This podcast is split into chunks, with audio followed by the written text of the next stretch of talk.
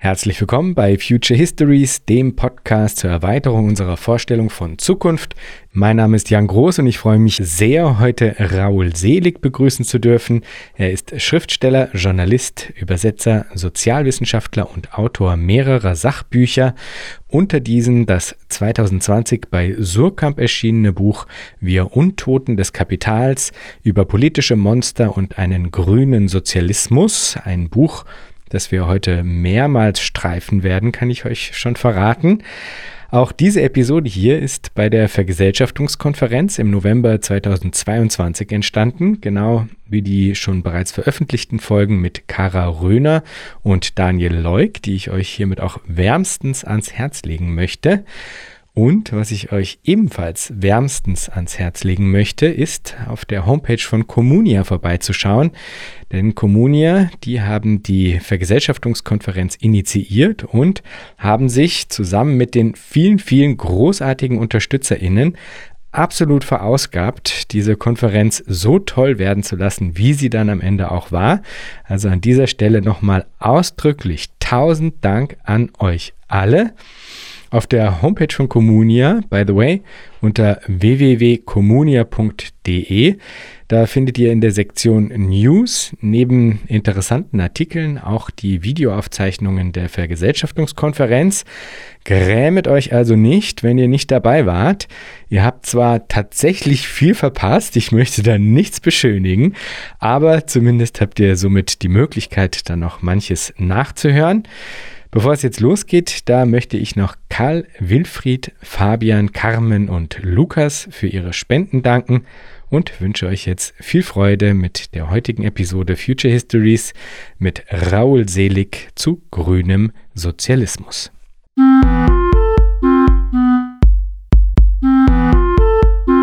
Herzlich willkommen, Raul. Hallo, schön, dass ich da bin. Ich freue mich sehr. Raul, du äh, zeichnest eine politische Imagination des grünen Sozialismus. Vielleicht kannst du uns ein wenig einführen, was du darunter verstehst. Ähm, naja, also zunächst mal ist mein Buch jetzt äh, kein Modell für irgendwas, sondern es ist erstmal äh, eine Kritik. Ähm, des Kapitalismus. Und ich glaube, dass das wirklich was ist. Man könnte jetzt ja sagen, ja, die Linken haben ja immer sich schon recht gehabt, äh, damit sie was kritisieren, aber sie wissen ja nichts besser. Ich glaube, dass das aber äh, eigentlich ein falscher Einwand ist, weil wir müssen uns wirklich vergegenwärtigen, dass äh, ganz viel der aktuellen Krisen ähm, also zum Beispiel die fortgesetzte Naturzerstörung, aber auch die Kriegsdynamiken mit dem Kapitalismus zu tun haben. Also eine Gesellschaft, die als oberstes Prinzip äh, die Konkurrenz hat und die Inwertsetzung aller Lebensbereiche muss sich selbst zerstören. Das ist äh, gar nicht unbedingt so ein, linker oder marxistischer Einwand, sondern das hat auch Karl Polanyi in seinem äh, Buch The Great Transformation ähm, in den 40er Jahren ausführlich beschrieben, also wo er nochmal nachgezeichnet hat, wie eigentlich der, diese äh, Ausweitung des Marktes äh, auf alle gesellschaftlichen Bereiche, wie das zu brutalen äh, sozialen Verheerungen geführt hat und dann eben auch zu den beiden Weltkriegen. Und ähm, naja, also äh, genau, das ist, glaube ich, so der erste Punkt, den man sagen muss. Also äh, wir müssen verstehen, dass wenn wir Verhältnisse solidarischer, demokratischer, gerechter, gleicher gestalten wollen, dann müssen wir ich würde sagen, jetzt gar nicht in erster Linie dem Markt, dem Markt natürlich auch, aber vor allen Dingen auch das Kapital zurückdrängen. Also das Eigentum, das hochkonzentrierte Eigentum, das sich selbst vermehren will. Das ist ja das Prinzip dahinter. Und das gibt es in ganz vielen Bereichen zu beobachten. Also wenn Mieten so steigen, dass äh, selbst Leute mit hohen Einkommen nicht mehr gut leben können oder ähm, wenn jetzt äh, Leute vermehrt wirklich äh, in Energiearmut und Obdachlosigkeit stürzen oder aber auch wenn Regenwälder in Sojafelder verwandelt werden, auf denen außer Soja nichts mehr wächst und nichts mehr lebt. Also wenn Natur massiv zerstört wird, wenn seit 40 Jahren nichts gegen den Klimawandel gemacht wird, obwohl alle davon reden, dann liegt das daran, dass unsere Gesellschaft auf dem Prinzip beruht, dass Eigentum äh, eine Privatsache ist und sich vermehren soll und äh, dass unsere ganze gesellschaftliche und wirtschaftlichen Verhältnisse ja darauf abzielen, diese Vermehrung zu ermöglichen. Auch die ganzen Gesetze schützen in erster Linie eben Privateigentum und das sogenannte freie Unternehmertum. Und ich glaube, ähm, wir müssen sehen, also ich will jetzt überhaupt nicht dafür plädieren, dass der Staat äh, und Staatsplanung äh, und äh, Staatsbürokratie der Gegenpol wäre, sondern ich will erstmal darauf hinweisen mit dem Titel, dass unser Problem tatsächlich eben dieser der Kapitalismus ist, die Verwertung des Kapitals, die Profitlogik. Und wir müssen das dem Grenzen setzen, das zurückdrängen. Wir müssen Bereiche von dieser Kapitalverwertung befreien. Das kennen ja auch alle, dieses Motto, was weiß ich, äh, keine Profite mit der Miete oder keine Profite mit der Gesundheit. Ähm, das leuchtet in den beiden Bereichen vielen Leuten auch ein. Und ich glaube, das stimmt aber für viel mehr Bereiche, äh, als es normalerweise so durchgesetzt ist, dass eben nicht Profitlogik, sondern eben gesellschaftliches Gemeinwohl entscheidend sein sollte. Und das, äh, die einzige Bewegung, die diese Eigentumsfrage so aufgeworfen hat, ist historisch die sozialistische Bewegung. Und äh, die eben dafür also bei Marx ist das ja auch der Ausgangspunkt der Kritik. Also im ersten äh, Kapitel, Band seines Kapitals steht die, der Gedanke über die Ware. Die Ware ist nämlich der, der, die Art und Weise, wie, wenn Privateigentum vorherrscht in der Gesellschaft, wie dann sozusagen Arbeitsprodukte in Anführungszeichen vergesellschaftet werden, indem man nämlich Waren tauscht. An sich sind die Leute vereinzelte Konkurrenten und nur über diesen Warentausch auf dem Markt kommen sie eigentlich zu dieser, zu ihrer gesellschaftlichen Existenz. Also für Marx äh, war das der Ausgangspunkt, die Kritik dieses äh, Privateigentums und hat eben gesagt, das ist ein Hebel, das ist noch nicht die Lösung. Deswegen muss man vielleicht eben noch zwei Sachen sagen. Also Sozialismus ist für mich nicht ein Modell, sondern ist für mich die Bewegung, die dafür sorgt, äh, Gemeineigentumsformen herzustellen und oder zu stärken. Wir wissen ja auch alle, dass es äh, viele Bereiche gibt, wo nach wie vor Gemeineigentum existiert und sinnvoll ist, wo es auch niemand in Frage stellt. Ja, niemand oder in Deutschland zumindest kommt noch niemand auf den Gedanken, dass Grundschulen jetzt in, massiv privatisiert werden sollten. Und äh, also ich glaube, wir brauchen eine Bewegung, die dieses Prinzip stärkt und verteidigt. Und Grün deswegen, weil ganz klar ist, dass die äh, diese Bewegung, äh, die, der, der, zur Verteidigung sozusagen unserer Lebensvoraussetzungen, dass die eben viel ökologischer sein muss als im 20. Jahrhundert. Also Im 20. Jahrhundert gab es ja starkes Gemeineigentum äh, in manchen Ländern eben sozusagen sogar per Verfassung. Aber man hat gesehen, das kann natürlich genauso verheerend ökologisch eingesetzt werden. Also deswegen würde ich immer sagen, Gemeineigentum ist noch keine Garantie dafür, dass etwas demokratischer, sozialer, egalitärer und ökologischer wird, sondern eine notwendige Voraussetzung. Also man schafft damit die Voraussetzung, dass man sagt, Profitlogik ist nicht mehr alles, aber dann muss man sich natürlich in einem zweiten Schritt oder gleichzeitig richtiger auch darüber ähm, ja, verständigen, was dann sozusagen das grundlegende Handlungsprinzip ist. Und das grundlegende Handlungsprinzip des Sozialismus im 20. Jahrhundert war, den Staat stärken und äh, das Wirtschaftswachstum äh, stärken. Und äh, wir müssen, glaube ich, wenn wir neu ansetzen wollen, vor allen Dingen darauf hinweisen, dass wir Nachhaltigkeit brauchen. Klaus Dörre nennt das, wir brauchen eine Nachhaltigkeitsrevolution. Klaus Dörre ist Soziologe, mit dem ich da viel Übereinstimmung habe, aber das sagen natürlich sehr viele. Also, dass wir dann ein, eben äh, ein ökologisches Prinzip des Wirtschaftens brauchen.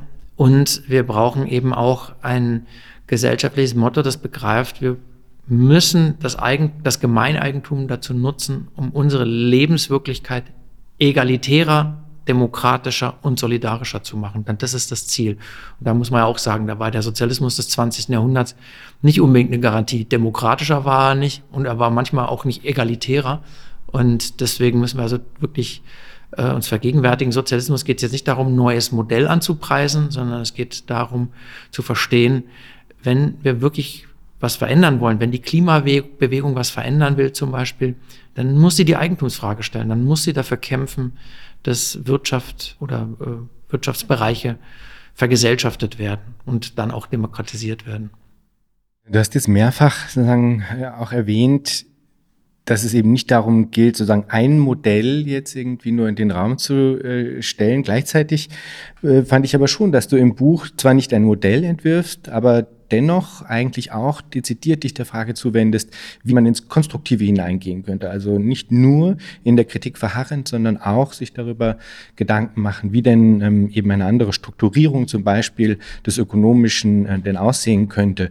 Vielleicht könnten wir in diese Richtung einbiegen. Was sind denn ähm, so unterschiedliche Anknüpfungspunkte, äh, konkreter alternativer Praxis in Bezug auf diese verschiedenen Felder, die es äh, zu bespielen gilt. Du hast jetzt die öko ökonomische Frage angesprochen, die ökologische Frage angesprochen, auch die sagen, Frage der Demokratie, das können wir vielleicht nochmal getrennt dann besprechen. Also was sind denn so verschiedene, auch konkrete Herangehensweisen, denen man sich zuwenden könnte, um diese Felder eben in einer alternativen Logik zu bespielen und anzugehen? Also man könnte da natürlich jetzt ganz viele verschiedene Sachen äh, sagen, aber mir fallen vor allen Dingen äh, drei Sachen ein. Also das eine ist, glaube ich, was wir von den Feministinnen lernen können oder vom Feminismus lernen können, aber auch von Leuten wie Karl Polanyi ist der Hinweis, äh, dass unsere Gesellschaft da ein Riesenproblem mit hat, dass sie den Begriff der Ökonomie ganz eigenartig und falsch fasst. Also Ökonomie ist eigentlich alles das,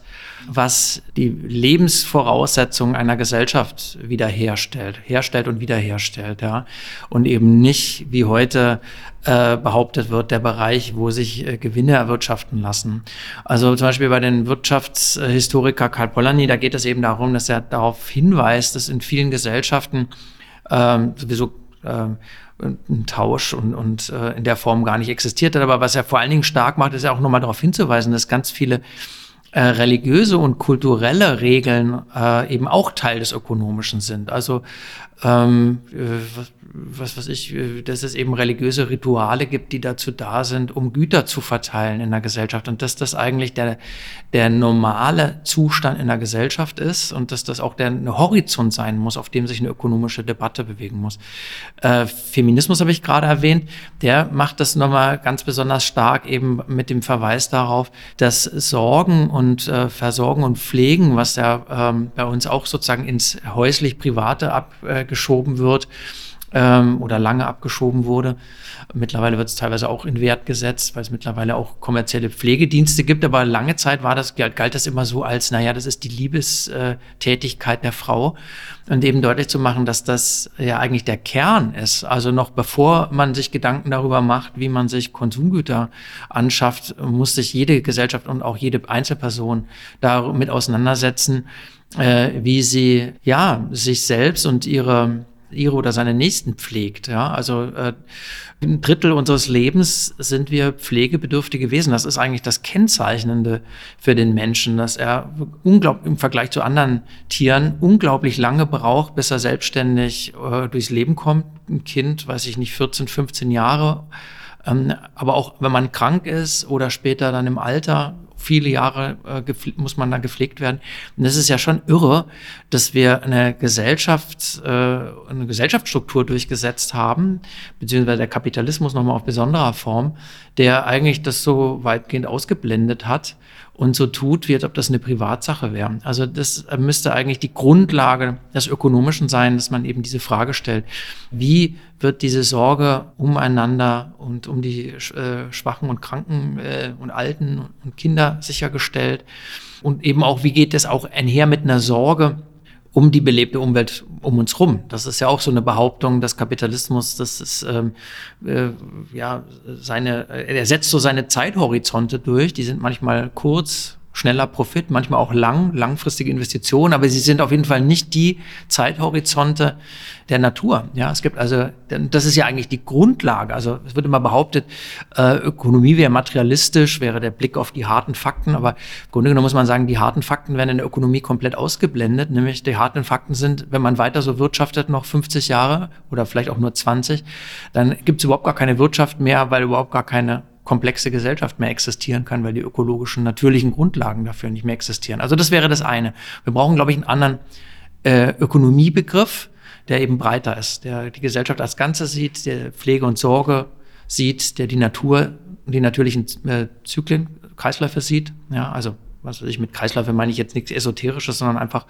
äh, dass nicht das ganze Jahr über Sachen wachsen und dass man am Boden sich dann auch wiederholen muss. Also solche ganz banalen Fragen, die jeder Bauer und jeder Gärtner kennt, äh, dass die eben alle, alle Formen des Wirtschaftens durchziehen. Na, da gibt es ja auch äh, diese berühmte Debatte um die äh, sogenannten thermodynamischen Gesetze, also die Energiegesetze, inwiefern die eben auch die Grundlage für jede Ökonomie sind. Also das äh, Energie und, und Rohstoffe ja, äh, unwiederbringlich sozusagen diffundiert werden in der Umwelt und dass man das immer berücksichtigen muss bei allem, was man ökonomisch tut und dass das heute nicht berücksichtigt wird. Dass das eigentlich eine, ein unzulässiger Raubbau an der Zukunft ist, was unsere Ökonomie macht und was vor allem der Kapitalismus macht. Also das wäre das eine. Und das zweite, äh, wo du gefordert hast, wir müssen ab, also einbiegen sozusagen auf eine konkrete äh, Zukunft. Das zweite wäre, dass wir uns vergegenwärtigen, wir brauchen, glaube ich, gar nicht so die riesen utopischen Ideen, sondern wir sollen uns, müssen uns vergegenwärtigen oder können uns vergegenwärtigen, dass es ja funktionierende Erfahrungen gibt mit äh, Gemeineigentum und auch mit relativ demokratischem Gemeineigentum. Also da gibt es auf einen, äh, äh, in einem Jahr die Erfahrung, dass im 20. Jahrhundert, im Übrigen gegen harten Widerstand, auch der Eigentümer, ein starkes Gemeineigentum an Infrastrukturen durchgesetzt worden ist. Also im Gesundheitswesen, habe ich schon erwähnt, im Bildungswesen hat sich es durchgesetzt. Öffentlicher Nahverkehr war zeitweise fast kostenlos. Ähm, Schwimmbäder waren viel billiger. Bibliotheken sind heute noch, werden als, als Gemeingut behandelt. Und wir haben ganz vergessen, äh, im Alltag vergessen wir ganz oft, dass es eben auch Formen gibt äh, der demokratischen Vergesellschaftung, die überhaupt nicht spektakulär sind und auch gar nicht utopisch und auch problembehaftet, die aber eigentlich ganz guten Ansatzpunkt sind. Also ein Problem der Verstaatlichung ist ja immer, dass man was zu einer Staatsbürokratie überträgt. Und es gibt aber auch andere Formen. Also es gibt kommunale Betriebe, wo das schon weniger der Fall ist. Aber es gibt zum Beispiel auch öffentlich-rechtliche Anstalten, ja, also Universitäten zum Beispiel. Das sind autonome Orte, Einrichtungen, die sich der Staatsbürokratie zumindest theoretisch so teilweise entziehen sollen und die eigentlich demokratisch selbstverwaltet sein sollen. Jeder Studierende weiß, dass das eigentlich nicht real so ist, weil die Professoren viel mehr Mitspracherecht haben als Studierende. Aber trotzdem ist eigentlich da eine ganze, ist das ein sinnvolles Modell, über das man weiter nachdenken könnte? Und diese öffentlich-rechtlichen Anstalten kennen wir ja auch aus anderen Bereichen. Bei den Medien. Jetzt wissen wir alle, dass die öffentlich-rechtlichen Medien heute total äh, kritisierbar sind. Aber äh, jetzt zum Beispiel gerade diese Korruptionsskandale, die es da gibt, dass das überhaupt als Korruption wahrgenommen wird, hat ja damit zu tun, dass es eine öffentlich-rechtliche Anstalt ist. Wenn es RTL wäre, wird es keinen interessieren. Also, dass wir darüber noch diskutieren, ist ein Ausdruck davon, dass da eigentlich was Gutes äh, im Ordnungsprinzip oder im, Strukturprinzip steckt, dass dann noch die Gesellschaft einen minimalen Zugriff drauf hat. Jetzt wissen wir alle, okay, die Parteien haben da zu viel Gewicht drin, es ist nicht mehr gesellschaftlich repräsentativ, die Kirche ist repräsentiert, repräsentiert, aber die vielen gesellschaftlichen Bewegungen sind nicht repräsentiert. Da kann man alle, kann man ganz viel sagen, natürlich. Also äh, das müsste redemokratisiert werden. Aber an sich ist diese öffentlich-rechtliche Anstalt eine ganz gute Idee, wie man etwas vergesellschaften kann, wie man auch demokratische Einrichtungen dafür aufbauen kann, ohne dass das sozusagen der unmittelbaren Kontrolle der Staatsbürokratie unterworfen wird. Äh, auch öffentlich, auch äh, staatliche Betriebe. Also äh, ich, wir vergessen, weil wir ja viel so über die Bahn reden, weil die so katastrophal funktioniert. Äh, aber andererseits müssen wir auch dran erinnern, also als die äh, Bundespost noch nicht privatisiert war, hat sie meines Erachtens besser funktioniert als heute, wo sie privatisiert ist. Also bei mir zumindest landet nur noch einmal bis zweimal die Woche Brief, äh, Briefe im Briefkasten und Pakete werden regelmäßig gar nicht oder irgendwo anders zugestellt. Das ist früher nicht so vorgekommen. Womit hat das zu tun? Mit der Privatisierung und ähm, eben auch äh, ja damit das äh, sozusagen immer mehr outgesourced ist und immer stärker Gewinne erwirtschaftet werden. Also auch da könnte man ja fragen, also die öffentlichen Einrichtungen, dass die so dysfunktional sind, wie das oft behauptet wird, stimmt gar nicht so wirklich. Und ähm, natürlich bleibt der Hinweis dann trotzdem richtig, dass diese ganzen Einrichtungen äh, demokratisiert gehören und anders organisiert gehören. Aber an sich ist eben äh, dieser Ansatz oder die, gibt es eine, eine Vielzahl von Erfahrungen mit dem öffentlichen Eigentum. Und vielleicht, weil ich jetzt die Bahn erwähnt habe, auch nochmal ein Positivbeispiel. In der Schweiz, eigentlich ein ne sehr neoliberales Land, gibt es ein staatliches Verkehrsunternehmen, äh, das hervorragend funktioniert und bis in die letzten Gletscherdörfer äh, fast stündlichen Busverkehr garantiert. Also daran sieht man, dass also die öffentliche Eigentumsform äh, offensichtlich gut funktionieren kann und dass die hervorragend geeignet ist, um Infrastrukturen an Orten zu gewährleisten, äh, ja, wo das eben Teilhabe ermöglicht und wo der Markt das niemals machen würde, weil es sich nicht rentieren würde. Und äh, das ist, glaube ich, ein Prinzip, das könnte man auf sehr viele Bereiche ausweiten. Da gibt es ein sehr schönes Buch vom äh, Vorsitzenden der Schweizer Sozialdemokratie, Cedric Wermuth und Beat Ringer, einem langjährigen Gewerkschaftssekretär aus der Schweiz, die nennen das die Service Public Revolution. Die plädieren dafür, dass man eigentlich so eine Vergesellschaftungsbewegung heraus entwickeln könnte aus diesen Erfahrungen der öffentlichen Infrastrukturen und sagen könnte, das, was in, bei der Bahn funktioniert, könnte auch in anderen Bereichen funktionieren und eben durchaus auch in der Industrie funktionieren. Also, dass wir demokratisch darüber entscheiden, was produziert wird und wozu. Weil eben das Ziel nicht in erster Linie ist, dass gar mit Gewinner erwirtschaftet, sondern das erste Ziel beim Verkehrsnetz ist, dass alle Leute auch ohne Privat-Pkw irgendwo hinkommen können. Und das gleiche, gleich ähnliche Fragen können wir natürlich auch, was ist ich, bei der Herstellung von Industriegütern stellen. Welche Güter wollen wir herstellen? Wollen wir Panzer bauen oder wollen wir U-Bahnen bauen? Äh, welche Art von Medizininstrumente brauchen wir und äh, welche Art von Konsumgütern brauchen wir vielleicht weniger?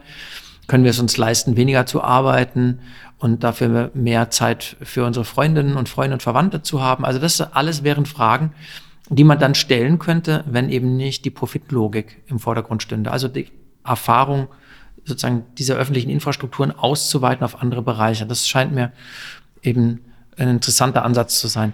Und das Dritte, was ich noch sagen wollte, also ähm, äh, also neben dem, wir müssen Ökonomie breiter fassen und neben dem, wir müssen an schon bestehenden Erfahrungen anknüpfen. Das Dritte, was ich sagen würde, ist, es gibt eine sehr interessante Debatte darüber, bisher relativ klein und projektbezogen, eine Debatte in linksregierten Gemeinden, vor allem im Baskenland und aber auch in in einigen äh, Teilen der Genossenschaftsbewegung in Katalonien, also in Teilen äh, Spaniens, äh, die fragen, wie man eigentlich das staatliche, also das öffentliche, das äh, gemeinschaftliche, nachbarschaftliche und das genossenschaftliche anders verknüpfen kann.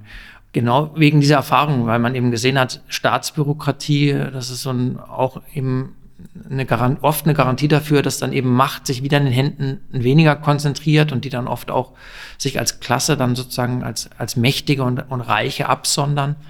Also muss man ja auch immer sich vergegenwärtigen, die ersten großen, mächtigen Klassengesellschaften äh, hatten eine starke Staatsbürokratie. Also die Vorstellung, dass der Staat so der Garant dafür ist, dass Verhältnisse egalitärer werden, das ist offensichtlich Quatsch. Also in Ägypten vor vielen tausend Jahren, als die Pyramiden gebaut wurde, das war einerseits Staatsbürokratie und andererseits ausgeprägte Klassenherrschaft. Also deswegen muss man sowieso nochmal auch kritischer über den Staat nachdenken. Und deswegen stellen die sich eben die Frage, wie kann eben öffentliches, kommunales, staatliches Eigentum mit genossenschaftlichen und nachbarschaftlichen anders verknüpft werden. Und das sehr interessant ist, weil sie eben die Macht nicht haben, das auf im ganzen Land durchzusetzen, haben sie angefangen, das in ein paar Gemeinden damit zu experimentieren. Die haben nämlich so eine Art alternative Gewerbeparks gegründet. In diesen Gewerbeparks werden ganz gezielt die Lokalökonomie und die genossenschaftliche Lokalökonomie gefördert. Das heißt, das ist also der Staat stellt einen Gewerbepark zur Verfügung, wo neu gegründete Unternehmen, die sich dem Gemeinwohl verpflichtet, gezielt gefördert werden. Also die kriegen das mietfrei gestellt, teilweise sogar sogar die Maschinen gestellt und ähm, können dann eben zwei, drei Jahre da erstmal anfangen und kriegen auch Beratung. Also man muss ja das auch lernen, wenn man so ein Unternehmen gründet, wie man einen Businessplan aufstellt und äh, wie man eine Buchhaltung macht und so weiter. Äh, da werden sie also gefördert, ähm, staatlich. Und wie gesagt, teilweise im ganz kleinen Rahmen werden sogar Maschinen gekauft. Also es gibt so eine Nähereigenossenschaft, die hat dann zum, darf dann zum Beispiel die kommunalen Nähmaschinen oder Printer nutzen. Was. Und ähm, äh, weil man eben sagt, ja, man will aber auch gleichzeitig das funktioniert eben auch nur mit Nachbarschaften, die das bewusst zur Kenntnis nehmen, sind diese Betriebe, die da arbeiten, gezwungen, einen Teil ihrer Dienste der Gemeinschaft zur Verfügung zu stellen. Also wenn die also ähm, ähm nähen, dann äh, sollen sie zum Beispiel für die Folklore- oder Theatergruppen müssen sie zehn Stunden in der Woche oder so, ich sage jetzt eine Hausnummer, weiß die Zahlen nicht genau, kostenlos äh, nähen. Ja? Also sie müssen sozusagen das, was sie an Miete einsparen, den organisierten Nachbarschaften, den Communities, den Dorf- und Stadt-Communities zur Verfügung stellen. Und dann gibt es außerdem eben das Prinzip, dass diese Unternehmen alle genossenschaftlich sind. Also Genossenschaften sind im Baskenland gibt es auch große mit mehreren 10.000 Mitgliedern, aber in dem Fall sind das dann oft eher kleine mit wenigen drei, vier, zehn, 20 Genossenschaftlerinnen. Ähm, und äh, da ist eben der Gedanke dahinter, dass das eine Form des solidarischen Wirtschaftens ist. Das heißt jetzt auch nicht, dass jede Genossenschaft also auch in Genossenschaften kann sich natürlich Egoismus durchsetzen und die können dann sagen, ich bin nicht solidarisch mit einem anderen Unternehmen, aber also zumindest als erster Schritt ist es zu sagen, ich versuche etwas ein bisschen solidarischer zu machen. Und äh, deswegen werden eben gezielt Genossenschaften gefördert, weil man eben auch glaubt, dass das ein Mittel ist, um das Solidarische zu stärken, aber auch das Demokratische. Weil in Genossenschaften eben äh, alle das gleiche Stimmrecht haben. Anders als in der Aktiengesellschaft kann alle Genossenschafter auf den Versammlungen gleichermaßen reden. Und das finde ich einen sehr interessanten Ansatz. Wir müssen also sozusagen unser Blick, unseren Blick dafür öffnen, was eigentlich Vergesellschaftung meint. Ich glaube, früher haben wir in erster Linie geglaubt, das wäre die Übertragung Eigentums auf den, auf alle. Und weil man nicht weiß, wer die alle sind, hat man gesagt, den Staat. Und dann hat man eben schnell das Problem, dass dann doch wieder nur eine kleine politische Führung entscheidet.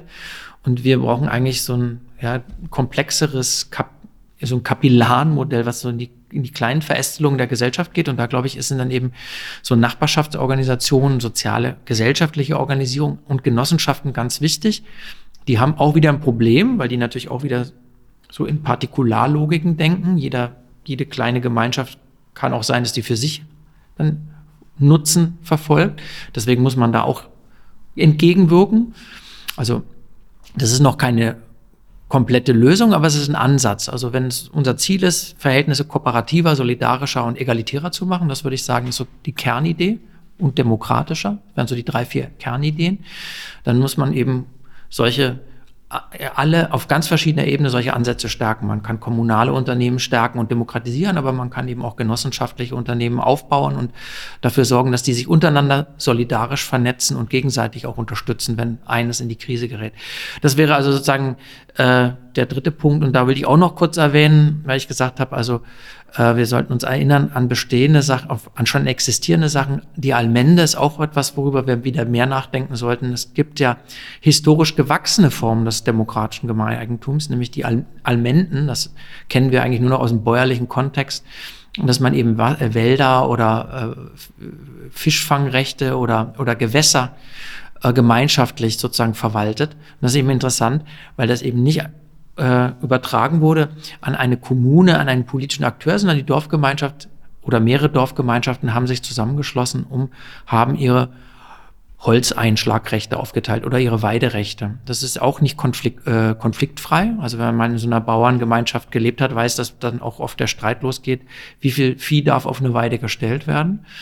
Und dann gibt es auch Neid zwischen Bäuerinnen und Bauern. Also da sieht man schon, meine Utopie ist keine heile Heidi-Welt, sondern ist eine Welt voller demokratischer Konflikte. Aber äh, ist trotzdem, glaube ich, ähm, eben auch ganz interessant und ganz äh, stark anzuknüpfen, weil das Formen sind, wo knappe Güter, Wasser ist ja zum Beispiel in Südeuropa wahnsinnig knapp. In der Region von Valencia wird äh, in Form von Commons, also von Almenden, das Wasser seit, ich glaube, sechs Jahrhunderten selbst verwaltet. Ja, die haben sich sogar eigene Gerichtsbarkeit jenseits des Staates geschaffen, die darüber wacht, dass keiner zu viel Wasser nimmt.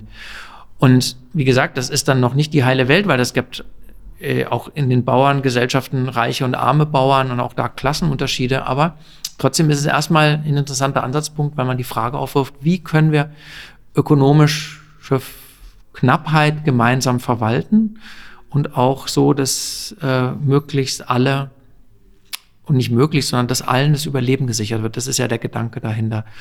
Und deswegen ist diese Allmende, glaube ich, auch etwas, wo wir ganz stark anknüpfen können.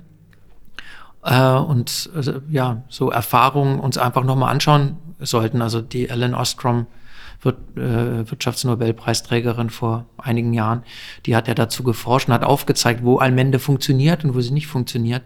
Und da kann man, glaube ich, auch ganz viel für gesellschaftliche Utopien heute raus lernen. Also Gemeineigentum kann gut funktionieren und auch äh, die Beschränkung des Eigennutzes kann gut funktionieren. Und wir haben das Wissen längst. Also wir brauchen gar nicht einen neuen Menschen und wir brauchen gar nicht die großen kommunistischen Utopien, obwohl die auch gut sind, wenn wir die haben. Äh, aber wir haben auch ganz viel konkrete Erfahrungen längst und an denen können wir anknüpfen. Ja, unbedingt. Also ähm, das äh, finde ich steht absolut außer Frage. Genauso wie nämlich die Tatsache, dass wir sicher nicht den neuen Menschen brauchen, dass das quasi eine äh, fatale Logik wäre, sozusagen davon ausgehend zu denken, dass erstmal sozusagen der neue Mensch in die Welt kommen müsste. Gleichzeitig ähm, frage ich mich schon, ob wir aber nicht trotzdem eben doch auch ein Denken über sozusagen die größeren ähm, ja, Strukturen, wenn man so will, äh, bräuchten, wohingegen du dich da jetzt ja so ein bisschen in diese Richtung abgegrenzt hast. Ne? Also du betonst sozusagen sehr stark dieses Bestehende und einen Hinweis darauf, dass es aus diesem Bestehenden zu lernen gelte. Das ist, finde ich, absolut äh, richtig und wichtig.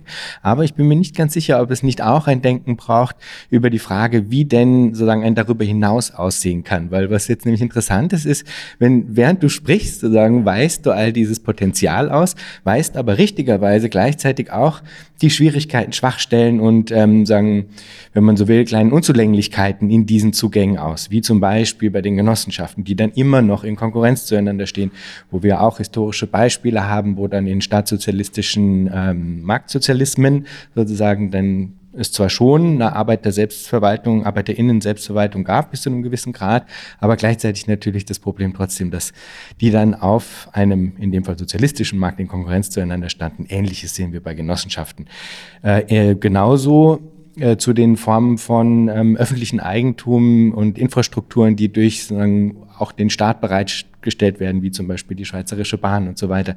Das sind natürlich äh, starke Beispiele auf einer bestimmten Ebene. Gleichzeitig lieferst du dann auch gleich die Kritik mit, inwiefern natürlich der Verweis darauf, dass jetzt die Anrufung an den Staat, diese äh, essentiellen Infrastrukturen bereitzustellen, auch auf eine Art defizitär ist, nicht zuletzt auch dahingehend, als dass die Zeit, in der historisch das jetzt zum Beispiel in Deutschland ähm, eben noch so war, wie du es ja geschildert hast, dass sagen diese Bereitstellung günstiger war, dass es äh, sagen einfach eine selbstverständliche Bereitstellung dieser öffentlichen Güter gab, eine Zeit war, in der es zum Beispiel auch durch einen Systemkonflikt einen gewissen Druck gab, der ausgeübt worden ist, auf den Kapitalismus so etwas bereitstellen zu müssen, um im systemischen Vergleich sozusagen irgendwie auch noch attraktiv zu gelten quasi. Ja?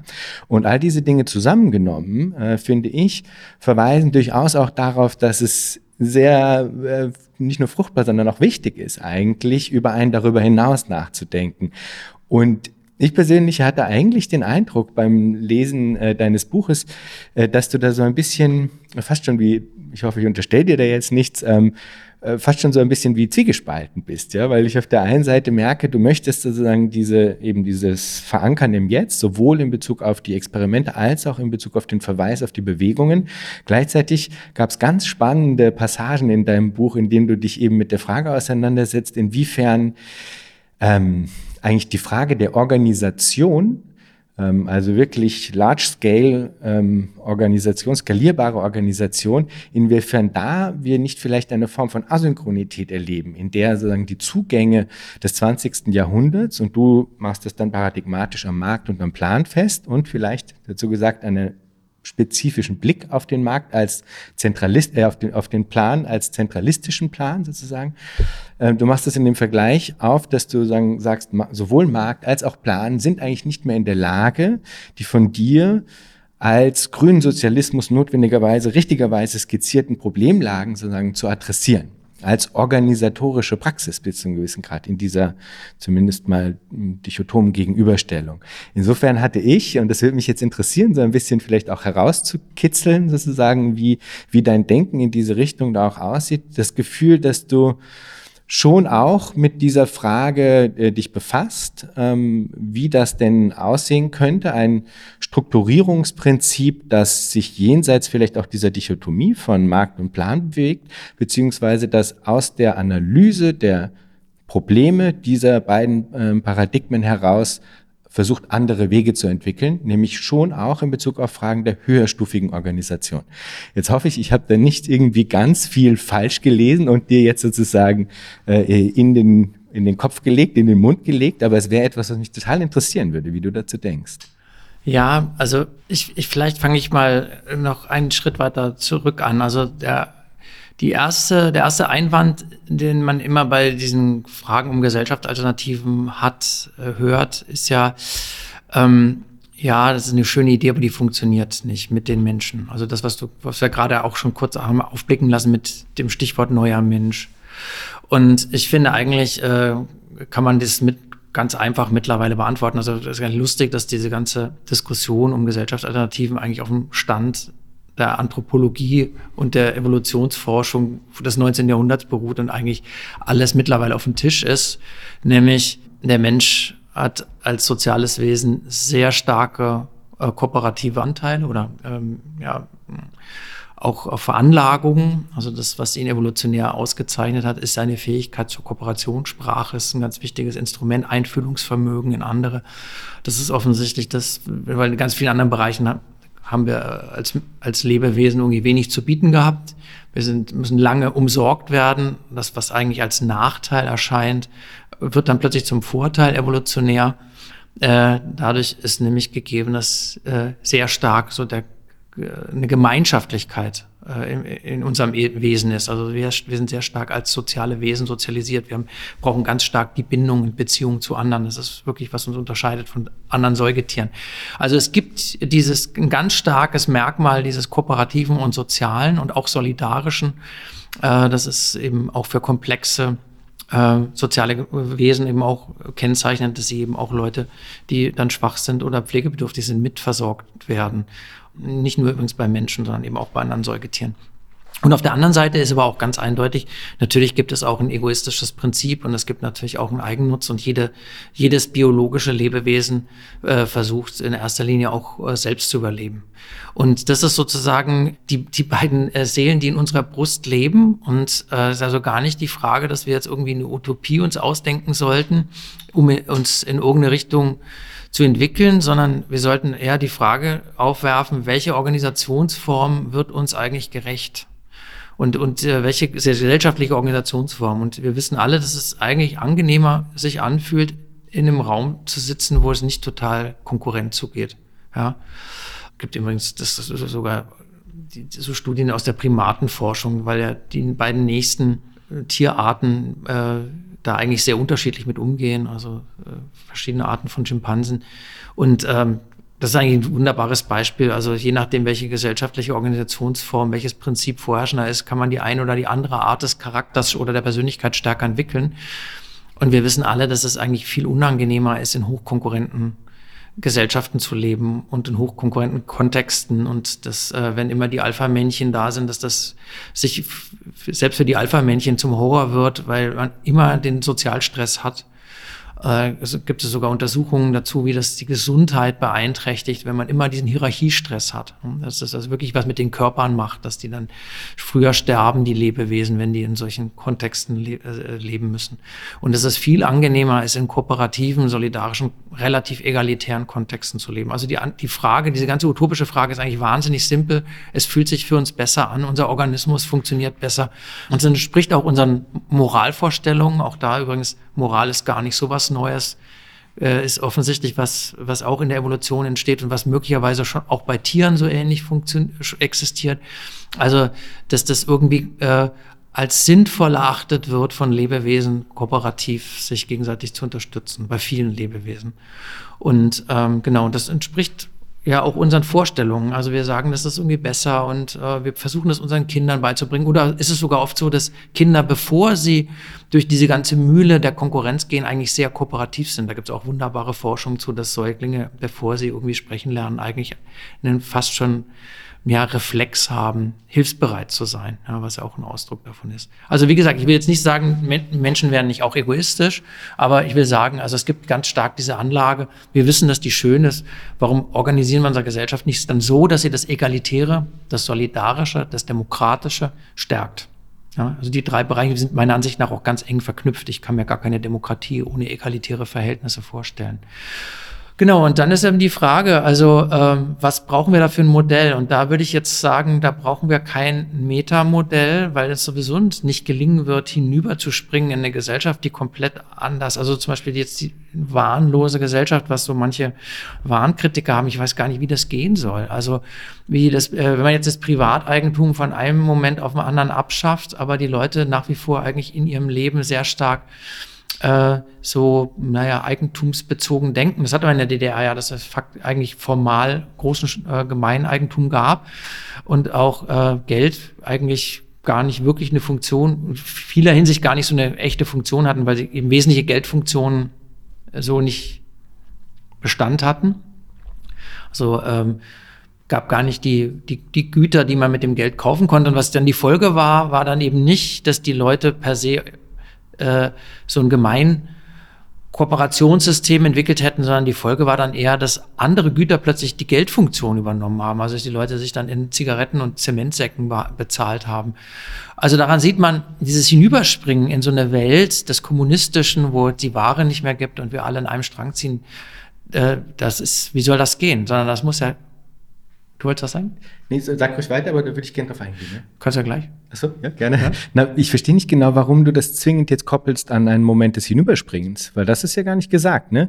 Also man kann ja sagen, es gibt sozusagen ein Denken darüber, wie das alternativ gestaltet werden könnte, zum Beispiel auch ohne ähm, Universal Units of, of Account oder Geldäquivalent oder sowas, aber nicht in einer Form, die zwingend an das Hinüberspringen in einem, im Sinne eines von heute auf morgen, hast du, glaube ich, eben gesagt, gedacht wird. Weil dass das sozusagen nicht so gute Idee ist und nicht funktioniert, leuchtet mir nicht sofort ein. Das ist aber noch keine Entkräftigung ähm, der Frage, inwiefern es nicht trotzdem ähm, sinnvoll und wertvoll wäre, sowohl sich jetzt darüber Gedanken zu machen, ob es nicht doch grundsätzlich auch strukturell, auf einer strukturellen Ebene ganz, ganz anders sein könnte und auch sozusagen als eine jetzt Zielvorstellung, nicht im Sinne von, dann ist alles fertig, sondern das wird auch später noch umkämpft sein, aber als eine ähm, quasi auch langfristige Orientierung, so etwas mit ins Auge zu nehmen, weil sonst ähm, fällt man ja fast so ein bisschen in die Falle, in so einer, in so einem Reformismus und auch fast schon eine Art von Defetismus zu verbleiben. Ja, also den Einwand verstehe ich. Also ich bin vielleicht einfach zu, habe zu viel immer wieder, jetzt gar nicht, dass ich so viel Marx studiert hätte, aber ich, da, da ist mir zu viel, sehr Marx im Ohr mit seinem, wir sollten uns über die Küchen der Zukunft nicht den Kopf zerbrechen. Also ich finde, es gibt einfach eine ganz starke, also ich äh, komme aus einer anti-autoritären Linken, die den Staatssozialismus abgelehnt hat, aber irgendwie auch schon erkannt hat, dass du, wie du das ähnlich auch beschrieben hast, dass natürlich diese Systemalternative des Sozialismus überhaupt auch erst Möglichkeiten eröffnet hat. Also den ganzen westdeutschen oder westeuropäischen Sozialstaat verdanken wir der bolschewistischen Revolution. Das hätte das Kapital von sich aus nicht gemacht. Ähm, die bolschewistische Revolution war für die sowjetische Bevölkerung dann nicht so der Spaß, aber die westeuropäische Arbeiterklasse hat immens davon profitiert. Ja, ohne, wenn die das nicht gewagt hätten, dann wäre wären ganz viele Sachen nicht gekommen. Möglicherweise nicht mal das allgemeine Wahlrecht. So muss man sich auch vergegenwärtigen. Das wurde äh, zugestanden, das allgemeine Wahlrecht, weil es eben sozialistische Revolutionen im Raum waren. Ja. Und ähm, genau deswegen würde ich sagen, also man muss immer auch sozusagen die, diese sozialistischen Projekte vor Augen haben und äh, sich auf die beziehen. Und da äh, habe ich eben eben auch immer so ein bisschen die Befürchtung, also zwei, zweierlei, entweder erstens hat linksradikale Kritik äh, oft so verkannt, dass man ja immer in konkreten Kontexten und in konkreten Kräfteverhältnissen, gesellschaftlichen Verhältnissen operiert. Also das nützt, das wäre auch so ein bisschen mein Einwand gegen Bini Adam Chucks äh, Bücher, also dass sie sich das so ausmalt äh, oder so ja so, so Gegenentwürfe macht, aber eigentlich so die die Erfahrung der Revolution dann die konkreten Sachzwänge der Revolution wenig, so wenig eigentlich diskutiert und ich ich habe es ja zumindest so ein bisschen noch eben in Mittelamerika, nicaraguanische Revolution, habe ich ja noch so persönlich miterlebt und äh, bin auch öfter auf Kuba gewesen, also mit was für handfesten Problemen du auf einmal konfrontiert bist, wo dann also diese ganzen äh, großen Vorstellungen weg so zusammenzogen, also, also die ganze Vorstellung, wie dann alle an einem Strang ziehen, das ist ja überhaupt nicht so, sondern einfach ganz viele Leute, die äh, überhaupt gar keinen äh, Bock haben, äh, unter Gemeineigentumsformen sich zu engagieren, sondern das eher als eine Möglichkeit dann sehen, um ja, gar nichts mehr zu machen oder äh, das Gemeineigentum auszuplündern. Das ist ja auch eine ganz reale Erfahrung. Also deswegen würde ich erstmal so sagen, das ist ein wesentlicher Punkt. Aber dann gibt es auch noch den anderen Punkt, den wir auch sehen müssen. Es gab in den sozialistischen Erfahrungen des 20. Jahrhunderts auch ein, teilweise ein Problem, dass es große utopische Entwürfe gab, die der Bevölkerung aufgezwungen worden sind. Also sowohl diese Industrialisierungsidee des Stalinismus ist ja eigentlich so ein Großmasterplan gewesen, aber vielleicht noch krasser im Maoismus. Also Maoismus war ja wirklich so, man hatte so eine tolle Idee, man springt aus der Agrargesellschaft in den Kommunismus und dafür haben die dann alles gemacht und am, perf am perfidesten und kaputtesten dann sicherlich bei den Roten Khmer, also die dann gesagt haben, wir eigentlich, was war ja ein, eigentlich eine interessante Erkenntnis, dass sie sagen, wir wollen uns lösen von dieser Vorstellung, dass eine Gesellschaft so Etappen durchlaufen muss. Das war ja so die Hauptthese damals der Linken, des, der marxistischen Linken. Und ähm, Dagegen haben Sie gesagt, nein, wir können auch aus einer Agrargesellschaft hinüberwachsen in so eine sozialistisch-solidarische, egalitäre Gesellschaft. Und äh, weil äh, sie das halt ganz schnell machen wollten, haben sie äh, praktisch die Städte aufgelöst. Das muss man sich nochmal so heranziehen. Das ist ja eigentlich äh, äh, wirklich so der Horror der Utopie gewesen, ja. Also ich will jetzt nicht sagen, dass die äh, Roten Khmer so wahnsinnig utopisch gewesen wären in anderer Hinsicht, aber das war, steckt, da steckt ja schon ein utopischer Gedanke dahinter. Wir, Sie sagen, wir haben riesige Widersprüche zwischen Stadt und Land. Die Stadtbevölkerung unterdrückt die Bauern. Richtige äh, Hinweis eigentlich. Und die Lösung, die Sie dann dafür haben, alle müssen aufs Land und die Leute, die Brillen tragen, denen zertreten wir die Brillen, damit die Intellektuellen nicht mehr als gesondert, also kann man sich heute gar nicht mehr, das ist ja wie einer religiösen Sekte gewesen, ja. Und äh, was das für unglaubliches Leid, also ich glaube, bedeutet hat. Also ich glaube, diese, diese diese, Vor diese Vorstellung oder diese Erfahrung müssen wir schon immer mitdenken, was passiert, wenn man große utopische Ziele hat und äh, dann die versucht auf Gesellschaften anzuwenden. Und das, da bin ich einfach, da wäre ich, wär ich erstmal sehr skeptisch. Andererseits würde ich, bin ich völlig einverstanden, dass es auch sinnvoll ist, so Modelle sich äh, mal zu durchdenken. Ich hab, bin da nicht so wahnsinnig bewandert, aber das finde ich gut, dass man das macht weil das natürlich auch den Vorstellungshorizont total eröffnet. Aber trotzdem würde ich auch sagen, entschieden wird das nicht auf der Grundlage davon, ob ein Modell gut ist, sondern entschieden wird es auf der Grundlage, ob man äh, gesellschaftliche Mehrheiten gewinnt und dann eben auch so mobilisiert, dass sie sich gegen die Macht der Minderheiten durchsetzen. Also es reicht nicht nur, ein Volksbegehren zu, Volksbegehren zu gewinnen und eine Mehrheit der Stadtbevölkerung dafür zu gewinnen, dass sie jetzt den Wohnungsbesitz in Gemeineigentum überführt und dafür auch ein schönes, ein gutes Modell zu haben, nämlich dass das demokratisch von den Mieterräten selbst kontrolliert wird. Daran sieht man aber schon, dass ein gutes Modell auch gut ist, um zu überzeugen. Also man braucht schon auch ein Modell, nicht nur wir müssen es überführen, sondern wir müssen auch erklären, wie, in welche Form wir es überführen wollen, nämlich Gemeineigentum in städtischer Hand, aber verwaltet von den Bewohnerinnen selbst. Also wir brauchen schon auch ein bisschen was über die Garküche der Zukunft. Wir müssen uns ausmalen, wie es funktionieren kann.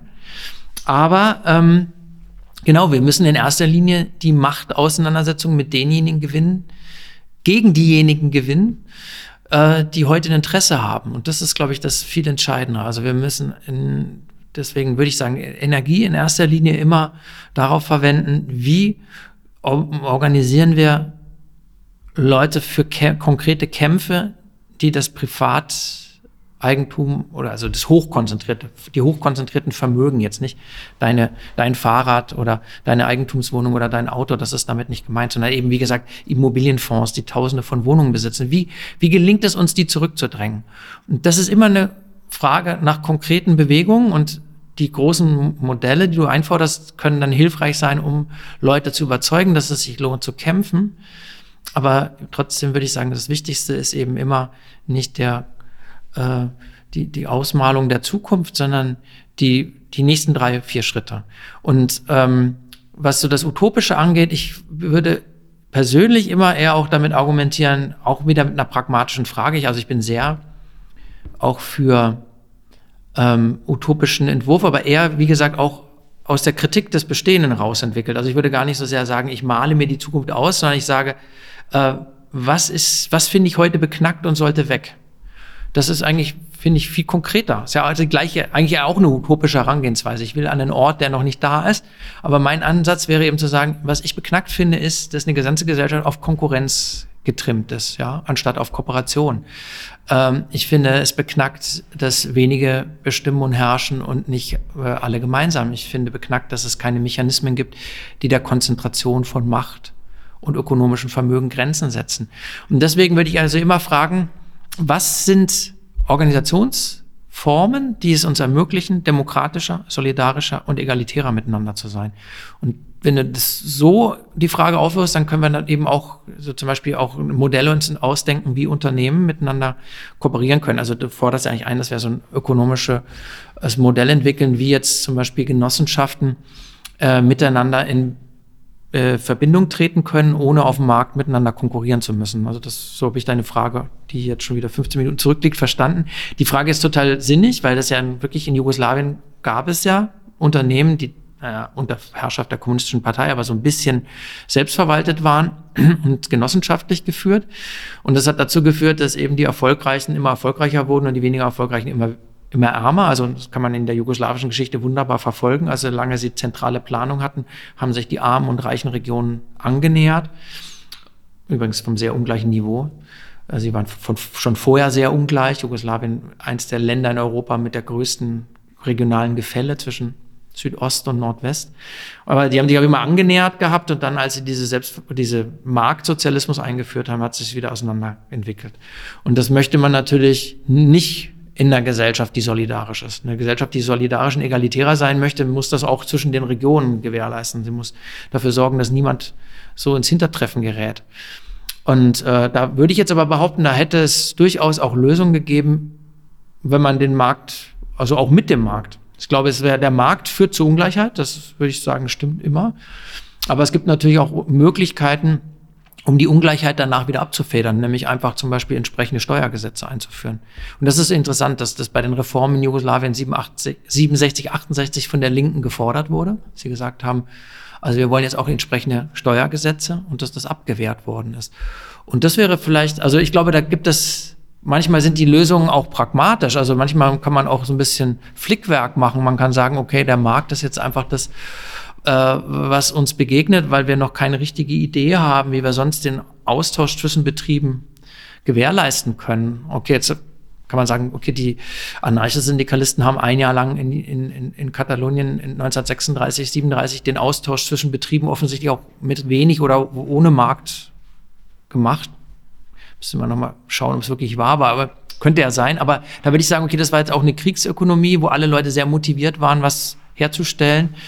Aber sonst stellt sich die Frage ja schon, das eine Unternehmen, die sind irgendwie, ja, die haben wenig Bock und lassen äh, die Sachen halt verkommen und die anderen kümmern sich voll. Da wird auf jeden Fall auch eine Missgunst entstehen zwischeneinander, untereinander. Und dann ist ja die Frage, wie begegnen sich die Unternehmen? Und, und da ist eben, was weiß ich, ein ökonomisches äh, Rechenkalkül wahrscheinlich, ähm, das halt auch sichtlich macht, äh, wer, wer was äh, sinnvoll organisiert und wer was vielleicht auch schlechter organisiert, ist vielleicht auch ohne Alternative. Mir fällt zumindest jetzt aus dem Stegreif nichts ein. Mein Anspruch wäre dann eher, dass äh, eben auch die Leute, die in schlecht organisierten Unternehmen ähm, halt nicht runter, hinten runterfallen und das aber es heißt, natürlich müsste auch eine sozialistische Gesellschaft oder auch eine kommunistische Gesellschaft sich die Frage stellen, ob sie bestimmte Betriebe nicht dicht macht, weil es einfach schlecht organisiert ist, weil man mittlerweile mit den Maschinen ähm, Möbel viel besser herstellen kann, als die das machen. Und das würde natürlich Widerstände bei denen hervorrufen. Aber warum, die, dann würde der Rest der Gesellschaft dann fragen, warum sollen wir mit unserer Arbeit das mittragen, dass ihr irgendwie das hier einfach schlecht organisiert habt oder eigentlich gar keinen Bock auf eure Arbeit habt. Also solche Fragen würden auch in der und ich glaube, dafür braucht man dann auch wirklich immer konkretes Instrumentarium und das Wichtigste muss für uns eben sein, dass äh, Verhältnisse solidarisch, egalitär und demokratischer werden. Ich würde immer auf den Prozessgedanken betonen und dann würde ich eben sagen, da gibt es eben auch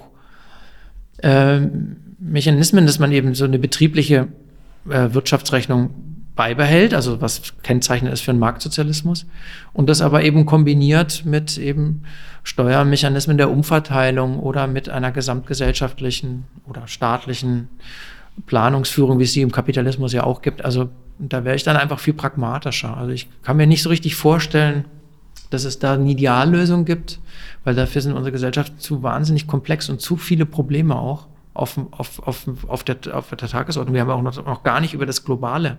Wir reden ja eigentlich immer im Rahmen einer, eines nationalstaatlichen Gefüges, weil wie sollen wir da hinkommen, dass es eine Weltökonomie jetzt unter den Gemeineigentumsvorzeichen gibt. Da haben wir ja noch überhaupt gar keine Idee für. Und deswegen glaube ich, also es sind so viele konkrete Fragen dann zu beantworten, wie ich sage, man kann da sehr auch für pragmatische Antworten auch sein. Aber genau, wenn es eben deine, deine, deine Modelldebatte dazu beiträgt, Sachen vorstellbarer zu machen, dann bin ich da sehr für. Und deswegen möchte ich das nicht so gegeneinander diskutieren. Ja, ja, also äh, das vor allem letzteres möchte ich jetzt auch nochmal unterstreichen, ne? weil also ich das jetzt auch überhaupt nicht in irgendeiner Weise so verstanden haben möchte, dass jetzt ich äh, sozusagen die, die Modelldebatte, wenn man sie mal so nennen will, jetzt irgendwie zu einem Primat erklären wollen würde. Ne? Also ich finde nämlich den Punkt, den du machst, total wichtig, dass du sagst, am Ende also in der Gegenwart, in der jetzt hier real gelebten Welt sozusagen, ist das Entscheidendere, wenngleich ein Modell vielleicht auch eine Rolle spielen mag, aber das Entscheidendere ist sozusagen eine Bewegungsmacht, ja, und die zu entfalten, daran geht kein Weg vorbei und äh, die wird sozusagen dann auch, also ob das gelingt oder nicht, wird darüber entscheiden, ob die Dinge sich wirklich substanziell ändern können oder nicht. Ich würde natürlich dann halt schon eben anfügen, dass ich definitiv glaube, und das hättest du ja dann eigentlich auch mit eingeflochten, dass diese Debatte um die Frage von Modellen sozusagen auch als eine als ein Faktor quasi damit hineinwirken kann, um eben auch Dinge vorstellbar zu machen. Und da würde ich, glaube ich, dann nämlich schon einen Schritt weitergehen, als du das jetzt machst und sagen, es gibt sehr wohl eben auch eine aktuelle Debatte, die sich eben aus den historischen Debatten speist, die weiter geht als das, was du jetzt umrissen hast, was ja eine Form von marktsozialistischer Konstellation jetzt dann eigentlich immer noch wäre, wie du es beschrieben hast, würde auch sagen, dass es ähm, die Frage einer, wenn wir mal an jetzt diese klassische Mises-Definition anknüpfen wollen von ähm, sozusagen rationaler Wirtschaftsrechnung mit einer, in deinem Fall, wie du es jetzt beschrieben hast, ja auch vergleichbaren Größe, dass es die nur geben kann mit einem Markt. Ja, also es gibt durchaus auch weiter ins ähm, demokratische Planwirtschaft hineinragende Segment, äh, Modelle und Zugänge, die sehr wohl auch eben diese Recheneinheit beibehalten, aber den Markt sozusagen versuchen, also wirklich komplett ähm, draußen zu lassen und Konkret, so. Konkret, was würdest du naja, also Paracon zum Beispiel ist äh, sagen eines der bekanntesten Modelle. Das sage ich jetzt nicht, weil ich Paracon-Fan wäre oder sowas, aber das wäre sozusagen ein Modell, was von sich selber sagt, dass es äh, das leisten könne. Es gibt anhängen daran auch Kritik, die sozusagen sagt, nein, ihr schafft genau das nicht. Ihr habt sozusagen am Ende dann doch wieder auch andere Formen von Marktstrukturen, die ihr halt nicht so benennt, zum Beispiel, ja. Und ähm, ja, und dann gibt's auch noch äh, andere neuere Modelle. Es gibt von Daniel E. Saros ein Modell, den ich auch in Future Histories zu Gast hatte, das absolut nicht unproblematisch ist, möchte ich mit großem Ausrufezeichen dazu sagen, wo aber sehr wohl versucht wird, sozusagen den Markt an sich als ja vielleicht auch ein Strukturierungsprinzip sozusagen zu überwinden. Ja, in dem Fall, indem man zum Beispiel ähm, Produktionstokens in dem Fall äh, abspaltet von äh, Konsumtokens ähm, und dadurch versucht dann auf einer strukturellen Ebene zu verhindern, dass sozusagen überhaupt Profit ähm, erwirtschaftet werden kann. Gleichzeitig sind eben die ähm, Tokens, die zur, ähm, zum Konsum geeignet sind, auch eben nicht übertragbar, verfallen und so weiter und so fort. Also da gibt's also wirklich relativ ausführliche Überlegungen dazu, wie solche Systeme gestaltet werden könnten um zu verhindern, dass so etwas wie Kapital sich reproduzieren kann, um zu verhindern, dass so etwas wie Märkte als äh, Tauschelemente in Warenform quasi sich reproduzieren können und so weiter. Also dazu gibt es eine, eine eigentlich ganz interessante Debatte, die möchte ich wirklich ganz ausführlich unterstrichen wissen, immer auch hochgradig defizitär ist an ganz vielen Stellen, vor allem in Bezug auf den Punkt, den du vorhin genannt hattest, als ähm, feministische Perspektive, die quasi berechtigterweise darauf hinweist, dass das alles viel zu ökonomistisch gedacht ist und im Grunde äh, glaubt, die Wirtschaft in an, großen Anführungsstrichen reduzieren zu können auf so einen ganz, ganz, ganz eng geführten Gedanken von Ökonomie quasi, ja, dass ähm, daran äh, kranken eigentlich fast alle von diesen Modellen, die ich da kenne, muss ich sagen. Aber es gibt eine, äh, sagen, es gibt eine Debatte, die versucht, dezidiert über so etwas wie, wir können nur Genossenschaften irgendwie quasi als das, was halt jetzt geht, irgendwie ähm, erstellen und ähm, sozusagen Marktsozialismus ist quasi am Ende dann doch die beste aller Welten, sage ich jetzt mal ein bisschen polemisch überspitzt absichtlich, ja. Also ich glaube, da gelte es schon noch drüber hinaus zu gehen und da kann man, also würde ich definitiv sagen, auch darüber hinausgehen und sollte man darüber hinausgehen, auch in den politischen Imaginationen, die hineinwirken als sagen so ein Modelldiskurs, wenn man so will. Ne? Ja, also wobei, also, also ich habe diese äh, Paracon-Sachen und diese auch diesen Computersozialismus äh, von äh, aber nicht den von Cockshot und Cotray, ja, genau. den meine ich nicht. Wollte ich gerade mal sagen. Also das, ja, genau, das haben wir, haben wir nämlich auch im Kontext in Venezuela auch Anfang der 2000er mal eine Weile diskutiert, ja, also eher so angeguckt und mhm äh, als ich in Venezuela war. Und das überzeugte mich beides überhaupt gar nicht. Also ähm, auf jeweilige Weise.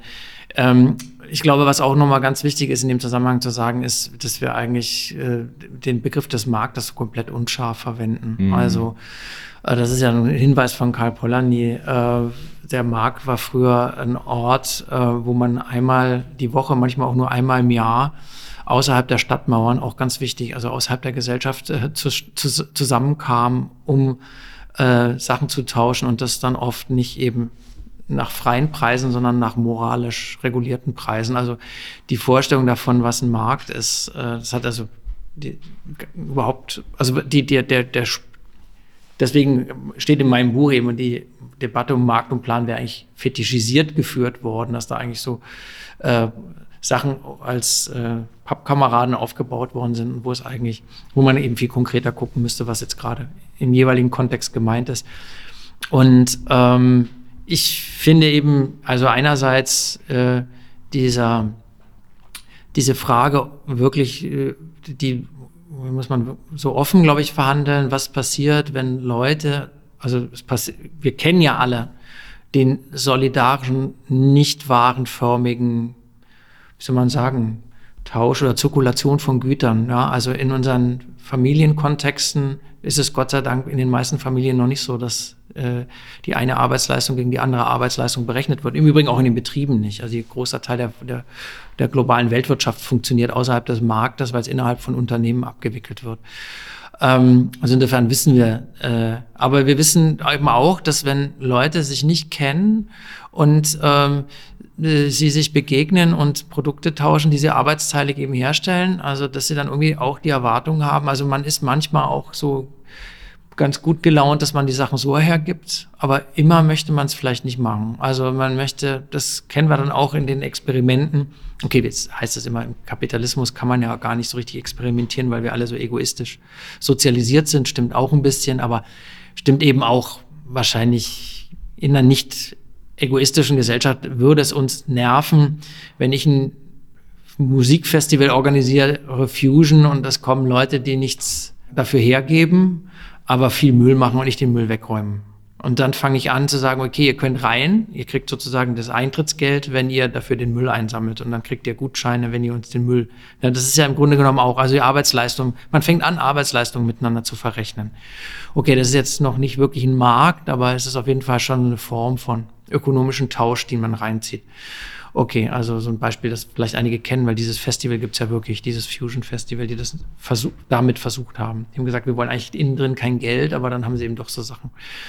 Und dann, äh, das ist, glaube ich, so eine Frage, der muss man sich real stellen. Also was ist, äh, wie tauscht man Güter, wenn Leute sie nicht kennen, kein Vertrauensverhältnis haben und irgendwie auch nicht so Bock haben für Leute, die sie keine Sympathien hegen, denen irgendwas zu überlassen, wo sie acht Stunden eine Socke gestrickt haben und das einfach den anderen zu überlassen. Das ist eine Antwort, die man äh, haben muss. Und das andere, was man echt auch eine Antwort drauf haben muss, wie ist, wenn, wenn ein Gemeingut ist, äh, wie, ähm, was motiviert dich dazu zu produzieren? Das kannst du momentan ganz wunderbar beobachten auf Kuba. Äh, das Land ist in einer fürchterlichen Mangelsituation der Staat hat eigentlich überhaupt gar keinen Bock mehr auf das Eigentum, also auf das Land, Landwirtschaft, der möchte das am liebsten eigentlich abgeben. Also er möchte, dass irgendwie die Betriebe schon gesichert werden, aber er möchte, dass die Leute bebauen. Und die Frage ist, die Leute, äh, sowohl in den Staatsbetrieben als auch in den Genossenschaften, haben gar nicht so ein richtiges Motiv, ähm, den, das brachliegende Land zu bestellen, obwohl überall die Lebensmittel fehlen, aber halt nicht auf dem Land. Auf dem Land, das ist eben auch das Paradox auf Kuba, würde ich mal behaupten, Landbevölkerung geht es im lateinamerikanischen Durchschnitt eigentlich ganz gut, weil die hat den Zugang zu den Lebensmitteln und hat aber auch gleichzeitig den Zugang zu den öffentlichen Infrastrukturen. Also Gesundheit und Bildung ist auf dem Land auch eigentlich relativ okay. Ähnlich auch Wohnen ist jetzt, finde ich, nicht viel schlechter als in der Großstadt oder manchmal sogar besser organisiert. Und das Problem ist dann einfach, dass die Landbevölkerung, ähm, würde ich mal so sagen, also das ist ja auch mühselig, dann da noch ein Feld extra zu bestellen. Das ist ja viel angenehmer, wenn du wirklich dann wenig arbeitest und wenig dich um wenig Vieh kümmern musst und naja, und äh, die Frage, die sich jetzt wirklich schon seit 40 Jahren stellen, sie wollen irgendwie den, die, die, diese, die, dieses unternehmerischer, würde ich, ist jetzt auf Deutsch ein blöder Begriff, weil man dann immer denkt an den Kleinkapitalisten, aber eigentlich geht es darum, dass Leute wieder initiativ Sachen selber in die Hand nehmen. Zu sagen, da liegt ein Stück Bra Land brach, das kann ich auch bestellen, dann gibt's Bohnen, die können andere Leute essen. Das macht niemand, es sei denn, er hat dann auch was davon. Und sie äh, versuchen das jetzt eben zu befördern, dass sie eben sagen, okay, das könnt ihr dann auch für euch selber behalten, dann verdient ihr auch wirklich deutlich mehr als die Akademiker. Und da würde ich jetzt erstmal sagen, finde ich irgendwie blöd den Ansatz, weil das wieder den Egoismus so stärkt, den wir ja eigentlich und widerspricht sozusagen auch den Prinzipien, nachdem die, Kuban die kubanische Revolution hat das ja sehr stark betont, ne? dieses ähm, extrem egalitäre und extrem uneigennützige. Ne? Also Che Guevara war ja so ein Vordenker eigentlich, so eine, so einer äh, ultrakommunistischen Idee. Und ähm, naja, und aber in der Praxis fällt mir auch überhaupt nicht ein. Jetzt kann man sagen, okay, es liegt auch an der Staatsmacht und so. Naja, klar, das ist jetzt keine befreite Gesellschaft. Aber es liegt nicht nur an der Staatsmacht. Und es liegt auch nicht nur, dass es keine befreite Gesellschaft ist, sondern es liegt auch einfach daran, dass es einfach mühselig ist, bei 40 Grad in der Sonne ein Feld zu bestellen. Und entweder ich liebe Leute sehr, und das hat man halt jahrzehntelang versucht, indem man die Leute so dazu ans Gemeinwohl appelliert und wir müssen halt, wir sind doch alle Kommunisten, also so Bildungsterror fast schon, so ideologischer Terror. Äh, du wirst die ganze Zeit so be beschallt, dass das, dass du jetzt uneigennützig sein sollst. Das nervt ja auch irgendwann. Und mir fällt dann auch nicht so richtig was anderes ein, als zu sagen, Leute, dann baut das doch an und dann könnt ihr euch äh, ein Motorrad leisten, was ihr euch sonst nicht leisten könntet. Elektromotorrad, das ist nämlich ganz interessant. Auf Kuba gibt es ein Einkaufsmonopol. Der Staat erlaubt momentan nur die Einfuhr von Elektromotorrädern. Also ich, also man, kann, man könnte dem ja dann auch Grenzen setzen, dass das nicht dann die hohlsten Konsumgüter man sich anschafft. Ne? Also ich will sagen, so man braucht, glaube ich, immer wieder so praktische Ideen dafür, und wie ver gesellschaftliche Verhältnisse gerade sind. Und man muss sich auch nichts vormachen. Ähm, also so unsere Liebe für die Menschheit, die hat dann auch Grenzen. Das wissen wir jeden, aus jeder WG-Erfahrung. Wir teilen gerne, aber wir sind auch genervt, wenn es irgendwie immer darauf hinausläuft, dass ich das, das Gefühl habe, ich, ich muss immer putzen. Ja, und das sind ja so, das ist jetzt so ein ganz kleines Beispiel, aber im Grunde genommen, glaube ich, reflektiert sich das auf ganz vielen Ebenen. Also äh, wie, wie sehr habe ich Spaß daran und gefällt es mir, für die Gesamtgesellschaft zu produzieren? Und ich glaube dann, wenn die Anerkennung groß ist, mache ich das gerne. Also wenn es Linux-Programme geschrieben wird, da haben das ja Zehntausende gemacht. Und bei Wikipedia engagieren sich auch Zehntausende, damit es ein Gemeingut gibt, was allen zur Verfügung steht. Und auch die, die, die, äh, der Garten, der Community-Garten auf dem Tempelhofer Feld funktioniert wunderbar. Der wird bestellt und gegossen und jeder kann sich reinsetzen und es wird trotzdem nicht kaputt gemacht. Ist ja eigentlich der beste Beweis dafür, dass Gemeinnutz uns an vielen Stellen gefällt. Aber ich würde behaupten, es funktioniert halt auch nur bei so Tätigkeiten, die auch eine Wertschätzung haben. Und bei manchen Tätigkeiten würde es uns dann halt auch nicht mehr gefallen. Und da brauchen wir dann auch Ideen dafür, wie wir das, wie wir damit umgehen. Dass wir dann, genau, ohne so blöde ideologische Erziehung auch das dann halt machen, was wir unangenehm finden. Hm, ja, also äh, wir brauchen da jetzt gar nicht zu tief hineingehen, ähm, vielleicht nur einfach an, noch angehängt, sozusagen, du hast jetzt blöde ideologische äh, Erziehung als letztes angesprochen. Ich würde noch hinzufügen, auch ohne eben die Idealisierung, die du auch schon an anderer Stelle angesprochen hattest. Und dann auch noch hinzufügen, dass es ja also auf jeden Fall auch total spannende Arbeiten gibt, die eigentlich genau äh, versuchen das nicht so anzugehen mit diesen Idealisierungen oder Moralisierungen oder sowas, sondern nämlich im Gegenteil dann sehr stark wiederum bei dem ansetzen, was du auch vorhin schon angesprochen hattest, nämlich der Auseinandersetzung mit den tatsächlichen historischen Erfahrungen. Ja, also auch da kannst du ein Beispiel sagen? Ja, also David Leibman zum Beispiel ähm, und äh, Pat Devine, die machen das ganz stark. Also Pat Devine, die erst, das erste Drittel seines Buches zum Beispiel, ja, da geht es eigentlich nur um sagen Erfahrungen in Jugoslawien, in Ungarn, in der Sowjetunion, ähm, dann sogar auch um Fragen eben der Planung in äh, Frankreich, glaube ich. Ich weiß nicht, ob er Japan auch dabei hat und so. Äh, die Franzosen. Und, ähm, die Franzosen, die beiden. Dann äh, Levin, oder? Pat, der, äh, Pat Divine heißt der. Divine, okay. Ja, ne, das muss okay. noch jemand anders sein. Okay, Levin, weiß ich nicht ja. genau. Aber also das passiert auf jeden Aha. Fall total, ja.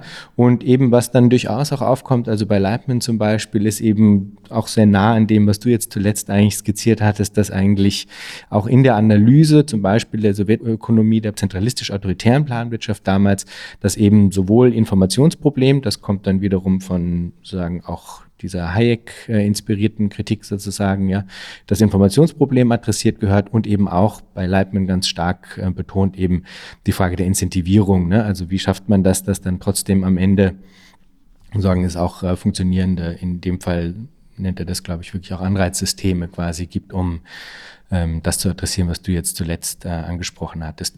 Inwiefern ich das jetzt so quasi teilen würde, ist gar nicht jetzt an dieser Stelle so relevant. Ich mag nur sozusagen, um das sozusagen noch anzureichern, was du jetzt gesagt hast, einfach auch noch darauf hinweisen, dass es innerhalb der Debatte eigentlich das auch ähm, gesehen wird und sich damit auseinandergesetzt wird. Ja, und insofern da eigentlich ähm, äh, zu all diesen Sachen, die du richtigerweise ansprichst, finde ich, dass durchaus eben in einer fruchtbaren Art und Weise noch mit hineingenommen werden könnte, auch um da, nämlich, das ist sozusagen einfach das, was mir am, am wichtigsten ist, herauszustellen oder was ich einfach wichtig fände, dass man das noch mit hineinbringt, dass eben sehr wohl darüber hinaus gedacht wird, ne? also sehr wohl über zum Beispiel Marktsozialismus hinaus gedacht wird, sehr wohl äh, darüber hinaus gedacht wird zu sagen, es gäbe nur Genossenschaften als sagen, äh, as good as it gets und sowas, ne? Ähm, weil als Zwischenschritte, als Elemente eines, eines transformatorischen Denkens ist total offensichtlich, dass das richtig und wichtig und gut ist, sozusagen öffentliche Infrastrukturen eben hoffentlich dann auch nicht unbedingt nur staatlich organisiert auszubauen, andere Formen des Eigentums und so weiter. Da gibt es sowieso ja gar keinen äh, Dissens würden, glaube ich, alle mit, mit einverstanden sein, jetzt aus einem bestimmten Spektrum, ja, aber die Frage eben, kann man darüber hinausgehen? In Bezug auf dieses darüber hinausgehen würde ich vielleicht gerne noch jetzt dann ähm, sagen, die, die, die noch dezidiert politischere, auch das Ökonomische ist immer politisch natürlich, aber die dezidiert politischere Frage der ähm, äh, Demokratisierung noch ansprechen, weil mich das auch ähm, äh, interessiert hat, wie du das im Buch eben auch versuchst, so ein bisschen durchzugehen. Ich fand das auch da ganz gut, dass du eben wie ja jetzt im Gespräch eigentlich auch die ganze Zeit, einen durchaus pragmatischen Blick auf das Ganze hast und auch einen Blick, der eben immer versucht, die tatsächlichen auch Experimente sich anzugucken, um zu schauen, wo haben sie funktioniert, wo haben sie nicht funktioniert, was kann man aus dem Scheitern der Experimente eben auch lernen in Bezug auf, wie man es alternativ angehen könnte. Und spannend fand ich in dem Zusammenhang ähm, eigentlich auch die Auseinandersetzung zwischen also bei dir dann auch wieder so ein bisschen so eine paradigmatische Gegenüberstellung von Liberalismus auf der einen und einem rätedemokratischen Zugang auf der anderen Seite. Und inwiefern sozusagen so habe ich jetzt dann quasi die Conclusio verstanden, muss ich sagen, beides natürlich in irgendeiner Form defizitär ist, beides in irgendeiner Form auch etwas zu bieten hat.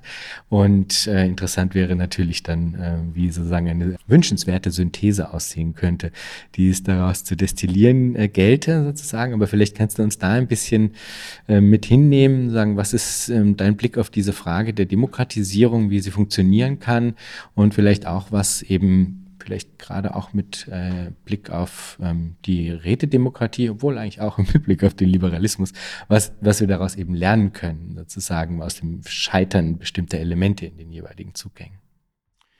Ja, also zunächst mal muss man vielleicht sagen, also dass ich natürlich, als ich, dadurch, dass das Buch bei Sukamp erschienen ist, ich natürlich auch in dem äh, liberal Liberalismus affinen Kontext auch geschrieben habe und das natürlich auch sozusagen dann auch interessant fände, da so ein bisschen ähm, ja, konstruktiv sozusagen die Debatte zu führen. Man könnte genauso gut eigentlich auch den Liberalismus auch nochmal oder müsste, sollte ihn auch nochmal schärfer kritisieren. Dann muss man vielleicht wirklich vergegenwärtigen, dass das passiert im Buch auch. Eigentlich im ersten Drittel, das ja sich mehr mit der Kritik der Verhältnisse beschäftigt, wie du schon angemerkt hast. Ähm, und zwar dieser, der real existierende Liberalismus ist meiner Ansicht nach eine Eigentumsideologie. Ähm, das kann man also wunderbar bei Locke verfolgen. Da geht es nämlich überhaupt nicht um Demokratie, sondern da geht es darum, wie das Eigentum gegenüber dem Adel und gegenüber dem, dem Pleb oder der Pleb ähm, geschützt werden kann. Also das ist wirklich, äh, gibt da dieses wunderschöne Buch, ist eigentlich also das, eine Ideologie des Besitzindividualismus. Ähm, genau. Und ähm, Insofern würde ich auch behaupten, vieles von dem Demokratischen, was heute dem Liberalismus zugeordnet wird, hat eigentlich mit sozialen Kämpfen zu tun. Also die Liberalen hatten kein Problem mit Sklaverei, mit Frauenunterdrückung und mit Ausbeutung der Arbeiterklasse. Der Liberalismus hatte kein Problem damit, dass äh, nur Männer mit Eigentum wählen durften und das allgemeine Wahlrecht erkämpft wurde. Hatte eben ähm, mit sozialen Kämpfen von Frauen und Arbeitern zu tun, Arbeiterinnen zu tun.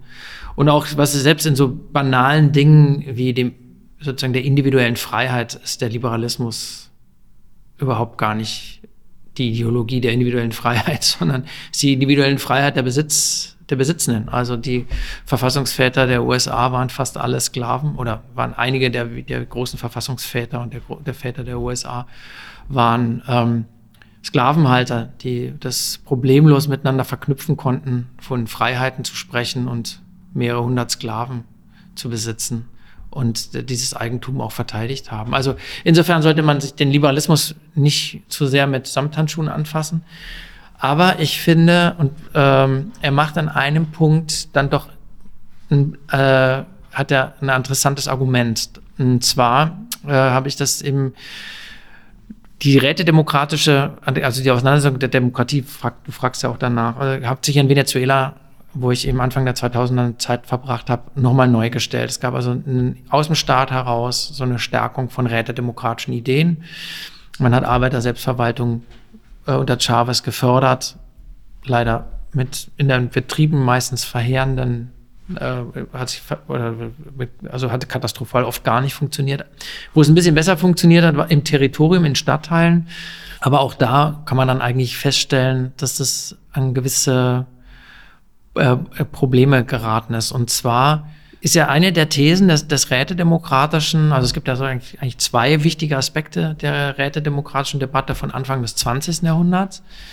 Äh, das eine ist sozusagen, wir wollen entscheiden ohne eine gesonderte Vermittlung durch Repräsentation und Staat. Ja, also äh, wir wollen nicht, dass es äh, ein parlamentarischer Körper eingezogen wird, sondern die, unsere Delegierten werden direkt mandatiert und wir können sie auch jederzeit absetzen. Das ist ja im bürgerlichen Liberalismus anders.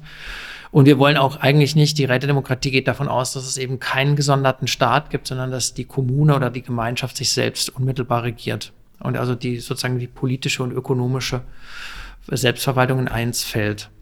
Und der andere wichtige Punkt äh, der Rätedemokratie war der Punkt, die liberale Demokratie bleibt beschränkt auf äh, eine Demokratie des Politischen und klammert den ganzen ökonomischen Bereich aus. Und also die Modelle waren deswegen im Räte, ein Räteparlament, das in, an die Industrien auch organisiert und das dort dann eben auch über Wirtschaftspläne verhandelt wird und eben Produktionsmodelle diskutiert werden. Und diese beiden Hinweise der Rätedemokratie finde ich total richtig. Also ich finde es total richtig, dass wir äh, eben sagen, wir wollen eine Form der Demokratie, wo äh, eben nicht sozusagen eine gesonderte äh, politische Klasse oder ein gesonderter staatlicher Apparat eingezogen wird. Und wir wollen vor allen Dingen auch eine Demokratie, die das ernst nimmt mit der Demokratie. Weil was soll das für eine Demokratie sein, wenn die Wirtschaft, die den Großteil unserer Gesellschaft so prägt, wenn die ausgeklammert bleibt und wenn da sozusagen der, das, die alte feudale Regel gilt, der reich geboren wird, bestimmt, ja, ähm, dann ist es ja faktisch so. Am Betriebstor gibt man viele der bürgerlichen Freiheiten ab. Ähm, genau, also das ist, glaube ich, sehr gut an der, an der rätedemokratischen Debatte. Aber übrigens auch viel konkreter als oft so oft wird ja dann so gedacht, dann Rätedemokratie wäre in erster Linie, dass alle Leute auf Plätzen rumstehen und alles diskutieren. Also ich glaube, eigentlich ging es der Rätedemokratie um zwei sehr einfache Sachen. Eben das, was ich gesagt habe. Ne? Wirtschaft demokratisieren und eben äh, nicht abdelegieren an eine berufspolitische Klasse, sondern und genau, und eben auch nicht so, ein, so einen gesonderten Staat, der das vermittelt. Aber ein Punkt, glaube ich, hat der Liberalismus schon auch sehr richtig erkannt, nämlich die Frage ist, äh, war ja der, der Liberalismus, gerade auch weil es ein Besitzindividualismus, als weil er als Besitzindividualismus gegen eine Klasse von oben entstand, der entstand ja gegen eine damals noch herrschende Klasse, der Liberalismus. Die im, der Aristokratie war ja noch mächtiger. Und äh, der Liberalismus hatte, oder dieses aufstrebende Bürgertum hatte berechtigterweise eben Angst vor der Willkür der Alleinherrscher. Und deswegen hat er eigentlich von Anfang an ein netzwerkartiges Konzept von Macht vorgeschlagen. Und äh, das ist also die berühmte These der Gewaltenteilung, was wir dann in der, im Staatskundeunterricht immer lesen, lernen, von wegen Legislative, Exekutive und Judikative. Das ist natürlich eigentlich auch wiederum äh, ein bisschen Ideologie, weil in Wirklichkeit ist das ja auch wiederum eine Gewaltenteilung, die dann Demokratisierung oft verhindert. Also wir haben das, erleben es ja ständig, dass wenn es mal äh, demokratische Mehrheiten für mehr soziale Gleichheit gibt, dass das dann die Justiz verhindert. In ganz vielen Ländern erleben wir das. Und da sieht man dran, dass diese Gewaltenteilung im Grunde genommen auch sowas ist wie die vorgelagerten Schützengräben oder die Schützengräbenanordnung der Bürger, bürgerlichen Eigentumsordnung. Ja, also es ist jetzt nicht Gewaltenteilung kann auch eine Art sein, sozusagen soziale Transformation zu verhindern. Und das ist faktisch gewesen. Also, dass, dass sie dann wissen, wenn sie, wenn sie abgewählt werden, können sie immer noch über Justiz das verhindern, dass es wirklich zu Reformen kommt. Äh, oder über die Kontrolle des Militärapparates. Also, das ist ja, was man ständig sieht. Okay, aber trotzdem ist an dem Punkt ein Aspekt eben total richtig, nämlich äh, wir brauchen Mechanismen gegen die Konzentration der Macht. Und das ist interessanterweise, was alle sozialistischen Experimente bisher in der Praxis mit zu tun hatten. Also zumindest alle, die sich länger gehalten haben als neun Monate, dass sich die Macht bei ihnen konzentriert hat. Und ich habe den Verdacht, dass das eben auch was mit dieser Behauptung zu tun hatte. Bei uns fällt die demokratische Macht sozusagen äh, in, in eins. Ja, wir brauchen gar keine Kontrollinstanz, weil die, bei uns ist ja die sozialistische Rätemacht. Ja, also das ganz perfide in, im, in, in den Sozial sowjetsozialistischen Lager oder so, aber jetzt auch zum Beispiel in Venezuela. Also da hat man dann eben so vermutet, dass das, das chavistische Lager und Chavez und die, und die Stadtteilversammlungen, dass das halt, äh, dass das halt dann sozusagen der Ort der neuen Macht ist und da ist es dann auch gut, wenn die nicht durch Gewaltenteilung sozusagen sich gegenseitig ausbremst. Und äh, die Erfahrung ist aber, dass diese in diesen Räten die Korruptionsmechanismen sofort voll gegriffen haben. Also gab dann eben Räte, die haben die Zuteilung von staatlichen Haushaltsmitteln kontrolliert. Und in den Nachbarschaftsversammlungen haben sich dann so Netzwerke gebildet, um sozusagen den Zugriff darauf zu haben, auf die staatlichen Mittel. Und dann auch interessanterweise teilweise dann auch mit mit Genossenschaften das dann eingebaut. Also die haben dann zum Beispiel ein Netzwerk von Leuten gehabt, die die Nachbarschaftsversammlung kontrolliert hat, die Gelder kanalisiert hat und dafür gesorgt haben, dass die ihnen nahestehende Genossenschaft, zum Beispiel eine Transportgenossenschaft, die den Busverkehr organisiert hat, dass die das Geld unter sich aufteilt. Und dann teilweise sogar so, dass dann am Ende gar kein Bus mehr fuhr, aber sie das Geld weiter unter sich aufgeteilt haben. Ja. Also daran sieht man, was, was hat da gefehlt? Naja, offensichtlich ein Kontrollmechanismus, also das, was wir so im bürgerlichen Staat äh, so mit äh, Korruptionsbekämpfung so kennen, das ist, kann, weil zum Beispiel Beispiel von Venezuela schien mir das total plausibel, dass da eigentlich so ein Maß an Gewaltenteilung gut gewesen wäre, dass man eben Mechanismen gehabt hätte, um äh, das zu überwachen. Und zwar auch externe Mechanismen. Also Rätesozialistische Idee sagt ja immer, wir brauchen gar keinen gesonderten Staat. Ich hätte da gar nicht gesagt, nein, wir brauchen da schon eigentlich einen gesonderten Staat, der verhindert, dass es solche Korruption gibt. Oder wir brauchen auch Leute und Mechanismen, und das wäre ja auch wieder der gesonderte Staat oder die gesonderte politische Einrichtung, die verhindert, dass die Mehrheit über die Minderheit herrscht. Also so ähm, konkretes Beispiel, wenn äh, es gibt ja auch Minderheitenrechte, also jetzt der Eigentumsfrage finde ich, muss man sich auch über das äh, über die, das Interesse des äh, Multimilliardärs hinwegsetzen, dass er unbedingt an seinem Privateigentum festhalten will. Aber es gibt natürlich viele andere elementare Rechte, über die man sich nicht so einfach hinwegsetzen kann. Also dass jemand ähm, ja so eine andere Vorstellung vom Leben hat und über seinen Körper verfügen möchte und auch äh, Freiheiten haben möchte, sich auszudrücken und vielleicht auch was schlecht zu finden oder vielleicht auch nicht im Kollektivunternehmen arbeiten zu möchte, weil er das irgendwie blöd findet, immer mit so vielen Leuten auf einer Versammlung zu sitzen. Und dafür brauchen wir eigentlich auch äh, Garantien, die das äh, äh, ja eben so individu individuelle und Minderheitenrechte oder minoritäre Rechte, Minderheiten klingt schon wieder so als ob ich eine bestimmte Gruppe vor Augen hätte. Ich meine gar keine Gruppe, ich meine einfach so minoritäre Rechte verteidigt. Und dafür braucht man, ist eigentlich diese Idee der Gewaltenteilung dann auch wieder sehr hilfreich. Und das ist, glaube ich, was, also so, äh, äh das, was in der US-Verfassung von Anfang an äh, drin war, nämlich Checks and Balances, dass sich was gegenseitig austarieren soll. Dieser Gedanke, der scheint mir wahnsinnig wichtig. Der scheint mir in allen sozialistischen Experimenten bisher zu fehlen. Ähm, also es gibt in allen sozialistischen Experimenten, die mir bekannt sind, eine Tendenz dazu, dass sich die Macht in bestimmten Stellen konzentriert. Und äh, dass es für Minderheiten wenig Mechanismen gibt, dagegen zu argumentieren.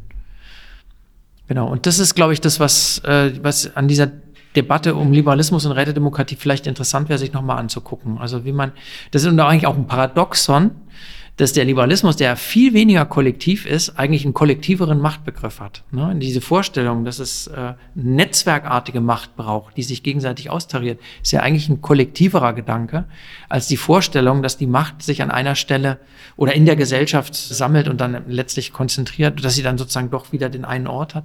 Und das, genau, da würde ich sagen, da ist was, da würde es sich lohnen, was noch mal neu zu denken. Ja, und interessant wäre ja dann auch, sich zu überlegen, ob man das nicht ähm, halt neu denken kann, jenseits der Anrufung des Staates, ne? Weil du hattest jetzt in der Formulierung, äh, was du sagen, ja, aber äh, sagen, es bräuchte eben diese ähm, diese Kontrolle, ne, diesen gesonderten Kontrollmechanismus und dann warst du erst des Staates und dann hast du dich korrigiert oder halt einer politischen Einheit, ja. Und interessant wäre ja schon, sich zu fragen, ne, also wie kann so ein Kontrollmechanismus, ähm, der eben dezidiert dann, wie du ja sagst, sagen, extern ist, also eine Unabhängigkeit, so dass er diese Kontrollfunktion auch sinnvollerweise ausführen kann, kann man den denken, ohne deswegen gleich quasi den Staat anrufen zu müssen, um diese Kontrollfunktion ausüben zu müssen, oder? Das wäre doch eigentlich jetzt dann. Ja, gut, es hängt natürlich davon ab, was ist der Staat. Ja? Mhm. Also dann ist ja die Frage, äh, ja genau, also ganz konkret, wenn du jetzt sagst, du brauchst eine eigene institutionelle Abteilung, die äh, sich auch auf einen, eine Norm berufen kann, also offensichtlich sowas wie Gesetze oder gesellschaftlichen Vertrag ist ja sowas wie ein Gesetz oder eine Verfassung. Äh, und sie muss auch äh, ausreichend Mittel haben, ausreichend Personal haben, um dazu zu, um zu recherchieren, ob Leute Gelder privat sich aneignen. Äh, dann ist es eine öffentlich finanzierte Einrichtung mit einem eigenständigen bürokratischen Körper. Was ist das anders als der Staat? Also Genau, aber wenn man jetzt sagt, der Staat ist sozusagen die Gewalteinrichtung, die getrennt ist um bestimmte, dann würde ich sagen, dann gilt es da darüber nachzudenken, den Staat zu überwinden. Aber wenn es darum gilt, äh, gesellschaftliche Strukturen zu haben, die auch Regeln, Normen, Verpflichtungen festlegen, äh, Verfassungstexte, also ich glaube, da wüsste ich überhaupt nicht, was wo äh, dass, dass, es, dass, dass eine Gesellschaft, eine komplexere Gesellschaft ohne sowas auskommen könnte. Das merken wir, merken wir ja schon, sobald unsere äh, einfachen sozialen Experimente komplexer werden, dass wir anfangen, uns Normensysteme zu schaffen. Ne? Und auch, also zum Beispiel, äh, sobald eine WG zu einem Mieterprojekt mit 100 Leuten wird, äh, entwickeln wir relativ klare Regeln, wie Einzug, hoffentlich, wie der Einzug gemacht wird, wie man, unter welchen Bedingungen man Leute auch ausschließen kann aus dem Projekt. Das sind ja dann schon alles Vorstufen sozusagen von gesetzlichen oder Verfassungstexten. Und ich glaube, das ist äh, in komplexen Gesellschaften wahrscheinlich unvermeidbar. Und umso komplexer sie werden, muss man dann auch die, das wahrscheinlich auch delegieren, äh, das so, ja, eben äh, so bestimmte Dinge dann eben auch aus einer Verwaltungs- oder Überwachungsperspektive dann irgendwie auch, äh, oder Überwachung klingt wie hm, äh, aber Kontrollmechanismen sozusagen auch gewahrt werden. Und das wären, würde ich, würde ich mal sagen, sind ja eigentlich dann so von Vorstu Vorstufen von bürokratischer Organisierung. Ich würde also auch sagen, Freund von mir, Cesar Rendueles, äh, spanischer Autor, der hat gerade in dem Buch über Gleichheit, sehr schönes Buch, nennt sich gegen die Chancengleichheit auch nochmal argumentiert. Wir sollten uns daran erinnern, dass Bürokratie durchaus auch eine Errungenschaft ist, äh, weil ähm, das bedeutet, dass es Normensysteme gibt, an die sich auch die Funktionsträger halten müssen und dass eben bestimmte Funktionen auch äh, in komplexen Gesellschaften auch professionell ausgeübt werden. Da ist was dran. Also da sollte man irgendwie auch, glaube ich, nochmal äh, auch da, würde ich sagen, lohnt sich nochmal neu drüber nachzudenken, ohne das jetzt schon abschließend zu sagen.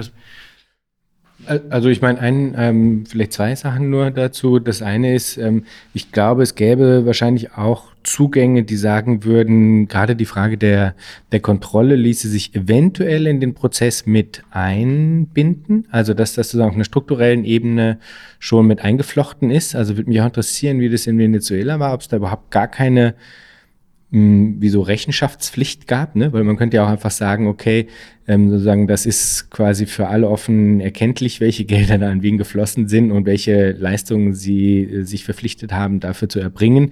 Wenn das überhaupt nicht stattfindet, dann ist es zumindest mal allein schon durch sozusagen die Öffentlichmachung bis zu einem gewissen Grad auch zumindest mal die, die, die Wahrscheinlichkeit einer Sanktionierbarkeit irgendwie erhöht oder so, will ich jetzt ja. das Gefühl denken. Ja, ja. Ich unterbreche dich gleich mal, weil ich ja. kann, da kann ich gleich konkret antworten. Das ja. haben sie natürlich schon gehabt. Also erstens war es natürlich, der liberale Staat hat ja fortbestanden. Die hatten ja weiterhin die mhm. Justiz mhm. als und auch äh, Mechanismen zur Korruptionsbekämpfung. Und sie haben dann auch nochmal neue Transparentregeln eingeführt, wo man im Internet sogar nachverfolgen können sollte, wo das Geld gerade, wie viel Geld gerade schon bewilligt ist, wie es geflossen ist und was tatsächlich, weil das Problem war immer, es wird Geld bewilligt und dann werden die Wasserleitungen nicht gebaut. Mhm. Dann sollte man eben jedes Stadium nachverfolgen können, wie viel Geld ist jetzt schon bezahlt, dann können die in der Nachbarschaft gucken, ob da wirklich schon was Wasserrohre verlegt sind mhm. und sich gegen. Mhm. Also da hatte, hatte man äh, wunderbare Ideen, aber das Problem ist einfach, dass das so stark von der Ölrente geprägtes Land ist, dass eben diese ganze liberale Gewaltenteilung überhaupt gar nicht funktioniert. Also der Staat ist halt einfach äh, nicht der so der Webersche Staat, wie man ihn sich ausmalt, sondern es ist halt eigentlich der Ort, wo man sich den Geld Ölreichtum, genau, mhm. Ölreichtum aneignet, mhm. Geld verteilt wird. Und deswegen mhm hat diese, hat das halt überhaupt, haben diese Kontrollinstanzen null funktioniert. Und deswegen muss man, glaube ich, wahrscheinlich, da würde ich dann auch sagen, wäre meine Schlussfolgerung, da muss man sich schon auch nochmal Gedanken machen, wie man einfach wirklich unabhängige, wirklich handlungsfähige Kontrollinstanzen aufbaut. Und da mhm. ist, ist, fällt mir dann auch nicht viel mehr ein als so Sachen, was bei Weber, dass man halt doch irgendwie auch so eine gewisse das Bewusstsein oder so eine gewisse Ideologie braucht von Funktionsträgern, die sich wirklich ihrer Sache verpflichtet fühlen. Das ist, glaube ich, so ein bisschen das Webersche Argument. Also auch da finde ich, ähm, fällt mir in der Praxis gar keine andere Lösung ein, als dass es so einen Körper gäbe von Leuten, von so Berufsbeamten, die das auch ernst nehmen, dass sie dann sozusagen sich normativ verhalten und so. Hm. Weil wenn du es nicht hast, äh, wer, wer übernimmt es dann? Also in Venezuela hätte es ja die Nachbarschaftsversammlung übernehmen können.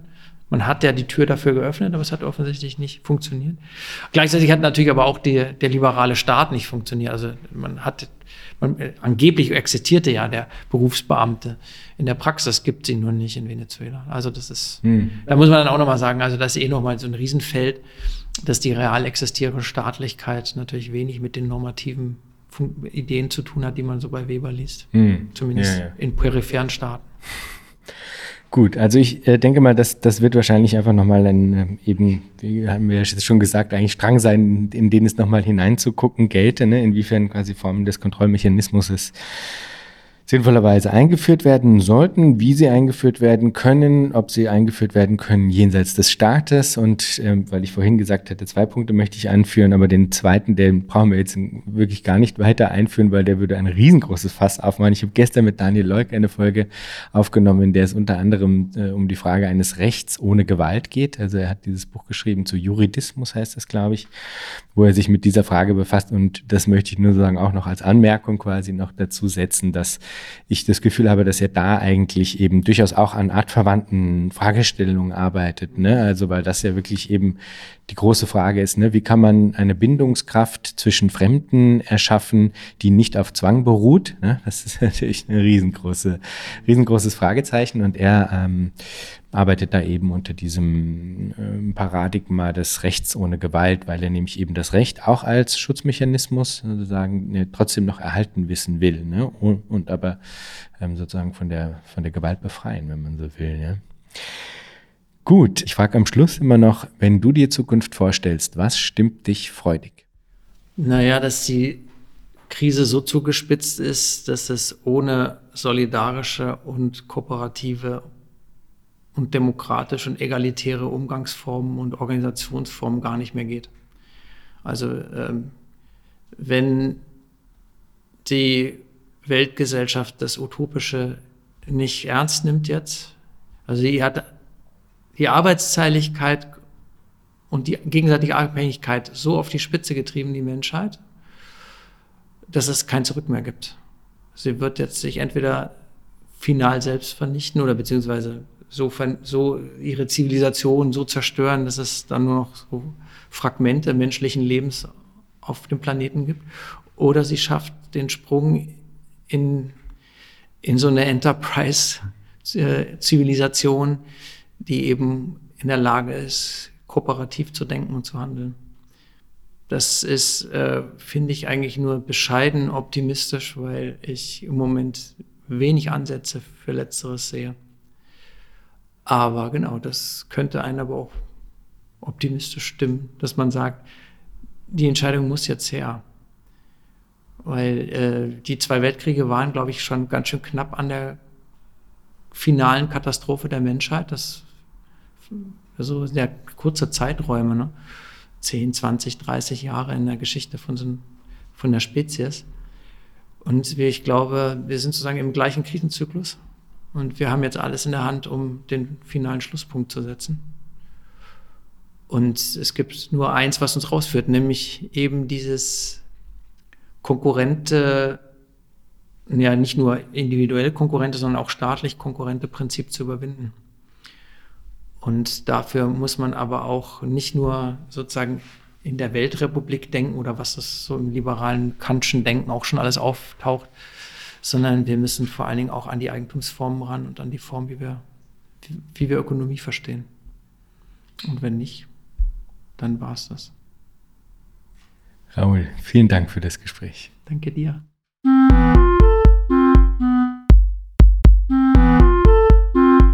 Das war Future Histories für heute. Vielen Dank fürs Zuhören. Shownotizen und vieles mehr findet ihr auf www.futurehistories.today.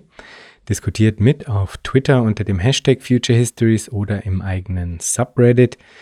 Ihr könnt Future Histories nicht nur auf allen großen Podcast-Plattformen hören und abonnieren, sondern auch auf YouTube, wo ihr neben den Episoden dann auch Kurzvideos zu Kernbegriffen einzelner Episoden findet.